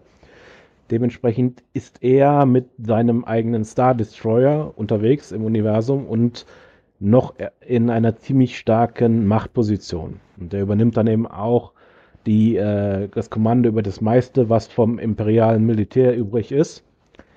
Und eben mit der Begründung, die David gerade genannt hat. Aber natürlich muss er sich trotz allem eben erstmal mit der neuen Republik auseinandersetzen und zeigt denen im Endeffekt dann auch in den Büchern ganz ordentlich, wo der Hammer hängt. Also ähm, er ist eben wirklich, wie David gesagt hat, wahrscheinlich der größte Militärstratege, den es in diesen Zeiten gibt. Äh, seine Fähigkeiten, die seine Gegner zu durchschauen, ist einfach äh, erstaunlich. Das sagen sowohl die Imperialen als auch die Republicans. Er schafft alleine ähm, in einer Szene in dem Buch für mehrere Wochen Coruscant komplett von der Außenwelt abzuschließen, indem er schlicht und ergreifend ein paar Meteoriten um, herum um die Welt verteilt. Aber die ganze eben, die ganzen Dinger eben mit ähm, Tarntechnik ausrüstet, so dass man die nicht wahrnehmen kann. Und das heißt also, jedes Raumschiff, das startet, könnte im Endeffekt aus Versehen in so einen Meteoriten reinknallen. Dementsprechend können die nicht mehr sicher starten und können auch nicht mehr sicher landen. Also durch diese einfache Taktik schafft er es eben wirklich, Coruscant komplett auszuschalten. Für mehrere Wochen. Und das ist, also so geht eben im Endeffekt durch das ganze, die ganzen Bücher durch. Wenn er tatsächlich eben wirklich im Krieg gegen die Republik, äh, gegen die Rebellen mehr vorgekommen wäre, dann wäre es höchstwahrscheinlich, dass die Rebellen verloren hätten. Und ist er dann auch verantwortlich dafür, dass dann quasi die New Republic wieder äh, überschmissen wird? Ich habe jetzt gerade den, den, Namen vergessen. Wer ist die, diese Militärputsch-Aktion, die dann zu Episode 7 führt? Ähm, nicht Order 66, sondern. Nee, The First Order. Ja, First Order, genau. Nee, äh, genau, da ist jetzt eben gerade der große Unterschied. Also da äh, gibt es jetzt eben diese Divergenz zum, äh, zwischen den Legends und dem Kanon. Denn im Kanon, zumindest momentan, ähm, hat Palpatine einen Plan für, das, für den Fall, dass er selbst zu Fall gebracht wird. Und ich weiß gar nicht mehr so ganz, wie dieser Plan hieß, aber im Endeffekt bedeutet dieser Plan schlicht und ergreifend, das gesamte Imperium wird jetzt vernichtet, weil ein Imperium, das seinen Imperator nicht beschützen kann, hat es nicht verdient zu überleben. Und es gibt dann einige innerhalb des imperialen Militärs, die sich dagegen dann auflehnen und dann eben so eine kleine äh, Flotte zusammensammeln. Und diese Flotte wird dann im Laufe der Zeit ebenso der Grundstein für den First Order. Das Ganze ist ähm, in diesen, in den Aftermath-Büchern äh, geschrieben. Ich weiß gerade nicht, wie der deutsche Titel davon ist, aber es ist auch eine Trilogie von Büchern, wo eben mehrere dieser Charaktere eingeführt werden. Unter anderem glaube ich auch Cobb Vance, wenn ich mich nicht irre. Wie genau jetzt Thrawn da reinspielt, weiß ich ehrlich gesagt nicht. Thrawn ist zu dem Zeitpunkt auch gar nicht, soweit wir wissen, in der, in der Galaxis. Das war im Finale von Rebels zu sehen. Hm. Da ist er nämlich dann auch irgendwann ja. aufgetreten. Da ist er dann mit dem Hauptcharakter wahrscheinlich außerhalb der, der Galaxis geflogen. So genau, genaues weiß man nicht, aber man hm. geht davon aus, dass das jetzt demnächst irgendwann kommt. Ist das als Projekt schon angekündigt worden von, von Disney? Oder wird der bei den Mando, bei der Mando-Serie mitspielen? Ja, ich tippe mal, dass es auf jeden Fall irgendwie da reinspielen soll, weil Ahsoka hat eben im Finale von Rebels war Ahsoka und äh, ein anderer Charakter eben auch auf der Suche nach Thrawn, eben nachdem er zusammen mit dem Hauptcharakter von der Serie verschwunden ist. Und da sie das jetzt immer noch zu sein scheint, kann es eben gut sein, dass sie diesen Plot praktisch wieder aufgreifen. Okay, ja, bin ich gespannt. Es kommen jetzt ja noch einige Star Wars Serien auf Disney Plus. Ähm, jetzt im Mai 2022, also schon ziemlich bald, soll ja angeblich die Obi-Wan Serie mit Ian McGregor äh, und Hayden Christensen als Darth Vader kommen. Äh, ich denke mal, auf die kann man sich wahrscheinlich freuen, oder? Oh ja, mit Sicherheit. Genau, dann äh, soll die Serie Endor kommen. Die hm. spielt, hm. glaube ich, in dieser Rogue One Zeitlinie, oder? Da bin ich jetzt nicht drin. Müsste ich erst nachlesen. Ich glaube, Endor ist doch die Figur von Diego Luna in äh, Rogue One, oder? Also dieser Assassin-Typ. Also Endor ist vor allen Dingen der Mond, auf dem die, ähm, die kleinen Teddybären wohnen. Ja, ich weiß, aber er heißt mit Nachnamen doch so. Also darum geht's doch. Echt? Nee, der Charakter heißt, glaube ich, Andor mit A, nicht mit E. Ach, das ist ja gut, aber Englisch ausbauen ist doch ein Endor, oder? Ja, aber auf, auf Englisch ist, äh, auf Englisch heißt der, heißt der Mond trotzdem Endor, also mit E dann trotzdem. Also es ist ähnlich. Also es ist ähnlich, aber es ist, glaube ich, nicht dasselbe. Aber genaueres weiß ich da leider auch nicht drüber. Also die Serie wird mit A geschrieben, Andor, ne? Also da spielt auch wieder Alan Tudyk als K2SO, also ist dieser komische Druide da, äh, ja, Druide mit. Stellan Skarsgård soll mitspielen. Ähm, mhm. Genau, und soll anscheinend eben diese Rogue One, bevor die gestorben sind, wahrscheinlich noch mal ein bisschen äh, ausschmücken. Ah, ja, ja, ah, okay, du hast recht. Das ist in der Tat der aus Rogue One. Ja, Cassian Andor. Genau. Ja, und dann kommt ja auch die dritte Staffel von Mando, logischerweise. Da ähm, warten ja schon alle ganz, ganz gespannt drauf. Ist noch nicht als letzte Staffel angekündigt worden, also scheint jetzt so ein bisschen ongoing äh, zu sein. Obwohl es da ja, glaube ich, so ein bisschen Spannung zwischen Pedro Pascal und Disney gab. Also, ob es ein Gerücht ist oder echt, weiß ich nicht. Aber zumindest ist wohl Pedro Pascal nicht so happy darüber, dass er sein Gesicht nicht zeigen darf in der Serie. ähm, und das ist natürlich für seine Star Power schlecht, wenn man ihn nie sieht, sondern immer nur hört. Ne? Und gerade weil der letzte Film mit Gesicht, den er gedreht hat, der, der unsägliche Wonder Woman 84 war, ähm, müsste er gucken, dass er seinen eigenen Brandname so ein bisschen wieder aufputscht. Da wäre es also gut, wenn man ihn sehen würde. Aber das ja. hat ja nur die, die Boba Fett-Serie klar gemacht, dass das nicht the way ist, den Helm abzunehmen. Ja, wobei er hat sich ja davon getrennt im Endeffekt. Ne? Also er ist ja schon praktisch verstoßen worden. Dementsprechend gibt es eigentlich keinen Grund mehr für ihn, sich daran zu halten. Wobei schien mir jetzt schon so, als hätte ihn das getroffen, dass ihn die andere Mandalorianerin als nicht mehr Kanon, äh, äh, in, in diesem Glauben drin bezeichnet. Ja, ja, sicherlich. Ich meine, er hat ja im Endeffekt sein ganzes Leben nach diesen Regeln gelebt, deswegen ist es klar, dass ihn das trifft, aber es schien ja durchaus so, dass äh, ihm Grogu tatsächlich wichtiger war als mhm. diese mhm. Regeln. Wahrscheinlich wird sich daran auch nichts ändern. Oder er hat doch in der, in der Folge auch mit Boba, hat er da doch nochmal dieses Mantra von, von diesen Foundlings wiederholt. Also, this is the way. Ich hatte das jetzt eher verstanden als äh, Verfestigung, dass er sich diesem Glauben jetzt wieder doller verschreibt. Habe ich nämlich auch so verstanden, genau. Hm. Okay, gut. Kann auch sein, dass ich es falsch verstanden habe. Wird man sehen, wenn Mando-Serie kommt. Ne? Also ich weiß gar nicht, ob die so einen großen, übergreifenden Plan haben, dass sie da ähm, wirklich ja jetzt schon in der Boba-Serie ganz genau wissen, wo sie mit der dritten Mando-Staffel hinwollen. Das kann ich nicht beurteilen. Wobei ja beides ja. Äh, John Favreau ist, also zumindest derselbe Showrunner in beiden Fällen, spricht ja dann doch vielleicht ein bisschen dafür. Hm.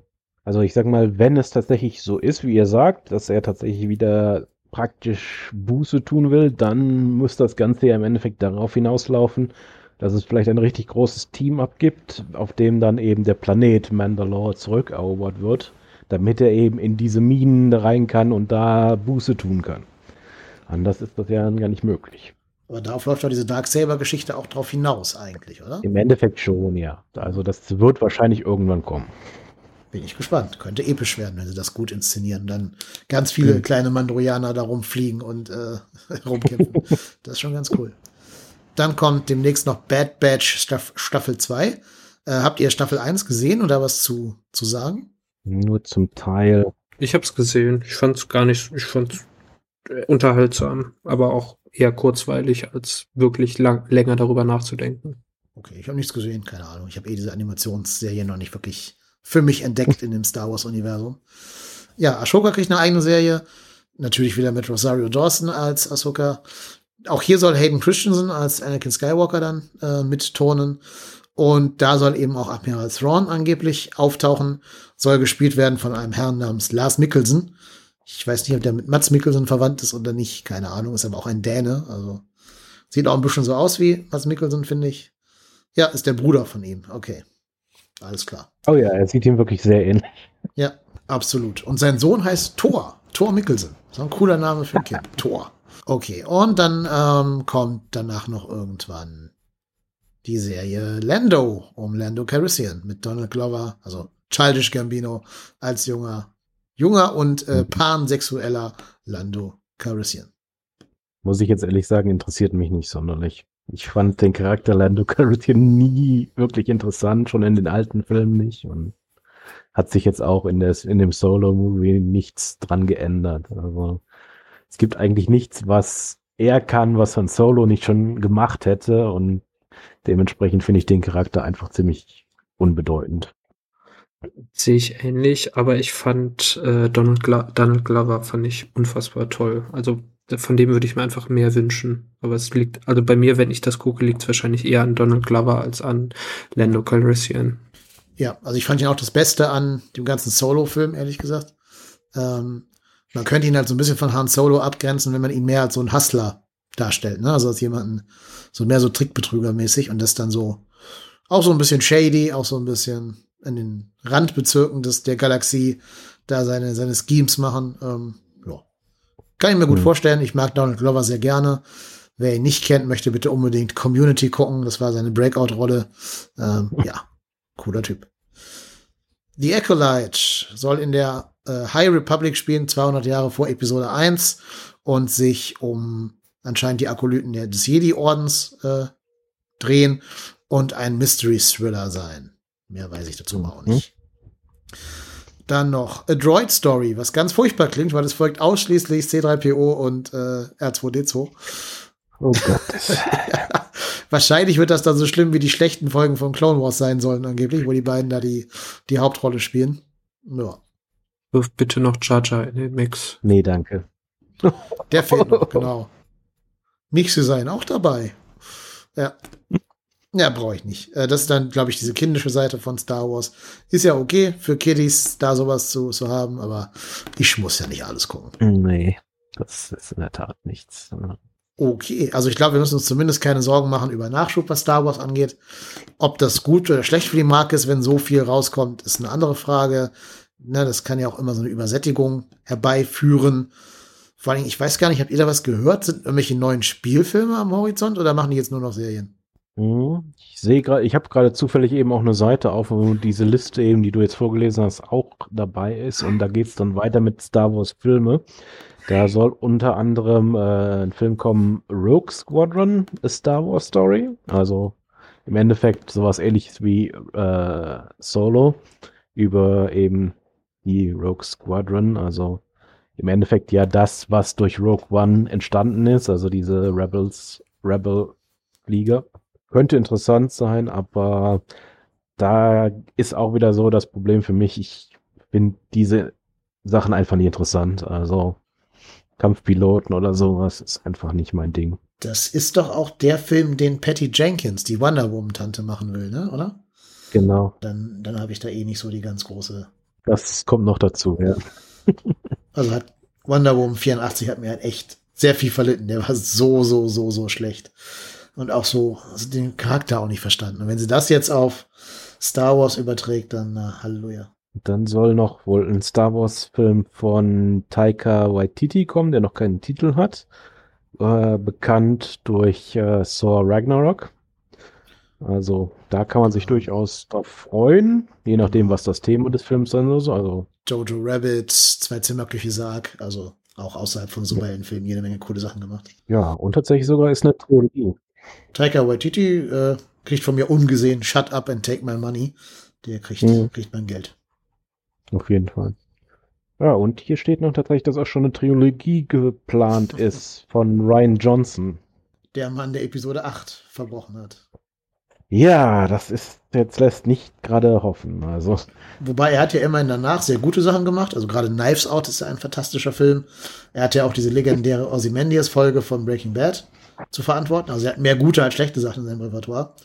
Ich glaube nur, er wird Star Wars halt weiter in diese dekonstruierende Richtung tragen. Also mhm. Erwartungshaltung unterwandern und bloß alles genau anders machen, als die Fans das wollen. Einfach because he can. Und ob das dann so eine gute Entscheidung ist, weiß ich nicht. Ja, finde ich eben, wie gesagt, also ich fand eben die komplette neue Trilogie war eine Katastrophe und dementsprechend würde ich keinem der Menschen, die diese Filme gedreht haben, jemals wieder irgendwas von Star Wars in die Hand geben. Aber Disney sieht das offensichtlich anders. Ich weiß nicht warum, aber naja. ja. Und dann sehe ich jetzt hier noch, dass tatsächlich Kevin Feige, bekannt aus dem Marvel Cinematic Universe, einen Star Wars-Film machen soll. Okay. Auch da ist noch nicht wirklich was bekannt, aber das klingt auf jeden Fall wesentlich vielversprechender. Aber hat er überhaupt schon mal selber einen Film gemacht als Regisseur? Der ist ja eigentlich mehr der Mann hinter den Kulissen. Ja gut, äh, er steht jetzt hier vielleicht auch als Präsid äh, Produzent. Vielleicht ist er eben nicht der Regisseur für das Ganze, ja. aber er steht, nee, doch als Drehbuchschreiber. Ja. Okay. Immerhin. Ja, gut, er ist ja sehr drin in diesen ganzen Nerd-Themen. Also ich kann mir vorstellen, hm. dass der auch bei Star Wars ein großer Nerd wahrscheinlich ist. Marvel hat ja auch lange Zeit die Rechte an den Star Wars Comics, oder hat es sogar immer noch. Nee, die sind bei, also nicht bei Dark Horse, ich weiß gerade gar nicht, wo die jetzt sind. Die waren früher bei Marvel jedenfalls. Äh, also zumindest die äh, Afra Comics, die ich erwähnt habe, sind eben auch äh, mittlerweile bei Disney angekommen. Also kann gut sein, dass das mittlerweile eben auch alles unter einen Hut gesetzt wurde. Genau, weil ich meine nämlich, Kevin Feige hätte äh, auch für Marvel damals diese, diese Star Wars-Linie betreut, als die noch die Comics hatten. Deshalb mhm. ist der, glaube ich, da schon durchaus im Bilde. Fände es, glaube ich, ganz interessant, wenn Kevin Feige ähm, Dave Filoni noch so ein paar Sachen beibringen kann. Weil Dave Filoni ist ja ein, ein Mensch, der bei Star Wars mittlerweile relativ viel zu sagen hat und auch meiner Meinung nach das ganz gut oder sehr, sehr gut macht und dem man auch bitte mehr, mehr dazu geben soll. Und ich würde mir einfach wünschen, dass Kevin Feige ihm dann noch so ein paar Sachen, die er aus dem MCU gelernt hat, wie man zum Beispiel immer wieder ein paar Charaktere mal wieder kurz anreißt und sie dann später nochmal hervorholt. Also, dass er ihm das einfach noch beibringen würde. Bei Dave Filoni habe ich eh das Gefühl, dessen erklärte Szene, das ist alle seine Lieblingscharaktere aus seinem, seinem Schaffen sozusagen auf die echte Leinwand, auf die Bewegtbildleinwand, die Live-Action-Leinwand zu holen. Ähm, hm. Das ist, glaube ich, seine, seine erklärte Mission für Star Wars. Ja, ich meine, ich habe nichts dagegen, ehrlich gesagt, weil ich mochte eben Ahsoka in den Clone Wars auf jeden Fall und dementsprechend finde ich super, dass die jetzt auch im Live-Action dabei ist und Chris Santon natürlich auch. Also das ist einfach, ist einfach gut. Das Ganze so, ich mag eben Kontinuität Dementsprechend ist es immer gut, wenn die Sachen irgendwie so alles mit den gleichen Charakteren spielt. das ist schon fein. Ich hätte seit den letzten zwei Wochen sehr gerne eine Cat Bane-Serie, wo ihr nichts weiter tut, außer Sachen, die früher Clint Eastwood gemacht hätte. Also in irgendwelche Städte gehen und da irgendwelche Sheriffe abknallen. Könnte ich mir zehn Stunden am Stück angucken. Ja gut, ich meine, ähm, du hast ja gesagt, du willst dir Clone Wars angucken. Da hast du sehr viel Cat Bane. Also der kommt echt häufig vor. Ich habe auch damit angefangen. Ich muss mal diese Sheetliste finden. Es gibt irgendwo eine Sheetliste, welche Episoden von Clone Wars man in welcher Reihenfolge gucken soll. Weil ehrlich gesagt, wenn man das einfach so ohne Plan guckt, wie ich, also von einfach in der Reihenfolge, die Disney mir per Streamingdienst vorgibt, ist das quasi unguckbar. Also weil die in einer falsch, völlig falschen Reihenfolge ausgestrahlt werden. Ähm, Ja. Also ich habe so mitgekriegt, dass da ja auch manche von diesen Jedi-Akolyten umgebracht werden, bevor sie in der Serie eingeführt worden sind. Und das ja, will ich halt in dieser Reihenfolge nicht genießen. Also wenn, dann gucke ich mir richtig an. Dann überspringe ich auch diverse problematischere Folgen, sagen wir jetzt mal. Also alles, wo, wo R2D2 und C3PO die Hauptrolle haben. Ähm, jo, ne, aber es ist auch viel, was man da gucken muss bei, bei Clone Wars. Vielleicht gucke ich nur die Cat Bane-Folgen. Ja, also ich würde dir empfehlen, auch die anderen zu gucken, weil also gerade eben natürlich die Obi-Wan-Folgen und so weiter, die sind eben auch einfach gut. Also und sind eben auch so für den äh, fürs Wissen über das Star Wars-Universum sehr interessant, Hm, weil äh, hier dieses erwähnte finale Duell zwischen Darth Maul und Obi-Wan, das baut natürlich im Endeffekt auch auf den ganzen Erlebnissen während des Clone Wars auf. Da ja tatsächlich, das ist ja eigentlich jetzt dann kein Spoiler mehr, Darth Maul die erste Begegnung mit Obi-Wan, in der er Qui-Gon umgebracht hat, tatsächlich ja überlebt hat, obwohl er seinen Unterkörper verloren hat. Dementsprechend kehrt er eben dann auch ins Clone Wars zurück und die ganze, das Ganze geht von da aus in viele verschiedene Richtungen und das sind auch einfach interessante Folgen. Und dann gibt es auch eine ganze Arc über Mandalore, also den Planeten und die Mandalorians da drin. Also ist da eigentlich wesentlich mehr Gutes als Schlechtes. Man muss eben wirklich gewisse Folgen einfach rausfiltern. Ja, mal Aufruf an alle Hörerinnen und Hörer. Wenn jemand so eine, diese Sheet, Sheet, oh Gott, das ist schwer auszusprechen, Cheat, Sheet hat, wie man ähm, die Serie in welcher Reihenfolge gucken soll, lass mir das mal zukommen. Ich finde das nicht. Aber es gibt's irgendwo, habe ich gehört. Ich glaube, damit kann man es auch beenden. Ähm, oder wollt ihr noch zu irgendwelchen Star Wars Properties irgendwas sagen? Ich denke, ich habe schon so viel gesagt, deswegen überlasse ich vielleicht David das letzte Wort. Mir fällt auch gerade nichts mehr ein. Das Einzige, wa- was halt noch so ein kleiner Treppenwitz ist, ist, dass Boba im Finale den Wookie, also Chrysanthemum, zu den Trandoshanern gestellt hat, was eigentlich eine ziemlich heftige Beleidigung ist. Hm. Weil das hat die Serie aber nie äh, gesagt, ne, dass dem so ist. Er bringt die ja einmal um, aber es wird nicht erklärt, warum. Stimmt, ja, hast du eigentlich vollkommen recht. Das fällt mir jetzt, wo du es sagst, wird mir das auch erst wieder klar, weil das kommt eben tatsächlich in den Afra-Comics recht häufig vor, da eben Chrysanthemum auch als äh, Sklave aufgewachsen ist und als Gladiator. Und er ist deswegen, eigentlich, deswegen hasst er die Trandoshans und stürzt sich eigentlich im Endeffekt auf jeden von denen, den er sieht. Dementsprechend eigentlich interessant, aber da habe ich tatsächlich gar nicht dran gedacht. Tja, ich meine, gut, das Ende war eh sehr, äh, ja, wir tanzen ums Lagerfeuer, ne? Also, dann kriegt er die Melone und ach nee, ja, das war mir, das war mir zu, zu kindisch, das Finale tatsächlich. Also die letzte Einstellung, bevor, bevor der Mando dann in den Sonnenuntergang fliegt mit, mit Grogu. Äh, na gut, egal. Gut, dann würde ich sagen, ich bedanke mich bei meinen beiden heutigen Gästen, die mir geholfen haben, hier das Star Wars, Klammer auf Extended, Klammer zu Universe, ein bisschen besser zu durchdringen.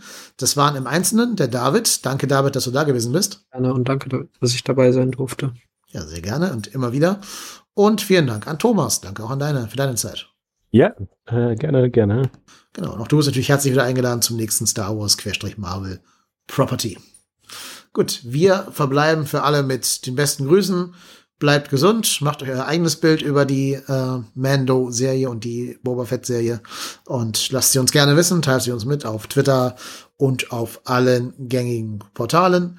Und schaltet auch nächstes Mal wieder ein. Demnächst kommt die reguläre Folge der Movie Rantner mit dem Thema des Japanuary. Das dürfte dich interessieren, Thomas. Wir haben uns Oh. sieben japanische Filme angeschaut und haben sie alle, alle, alle besprochen. Oh.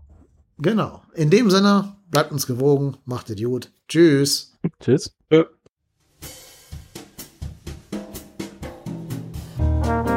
Movie Rantner, der Filmpodcast mit den tausend Thesen.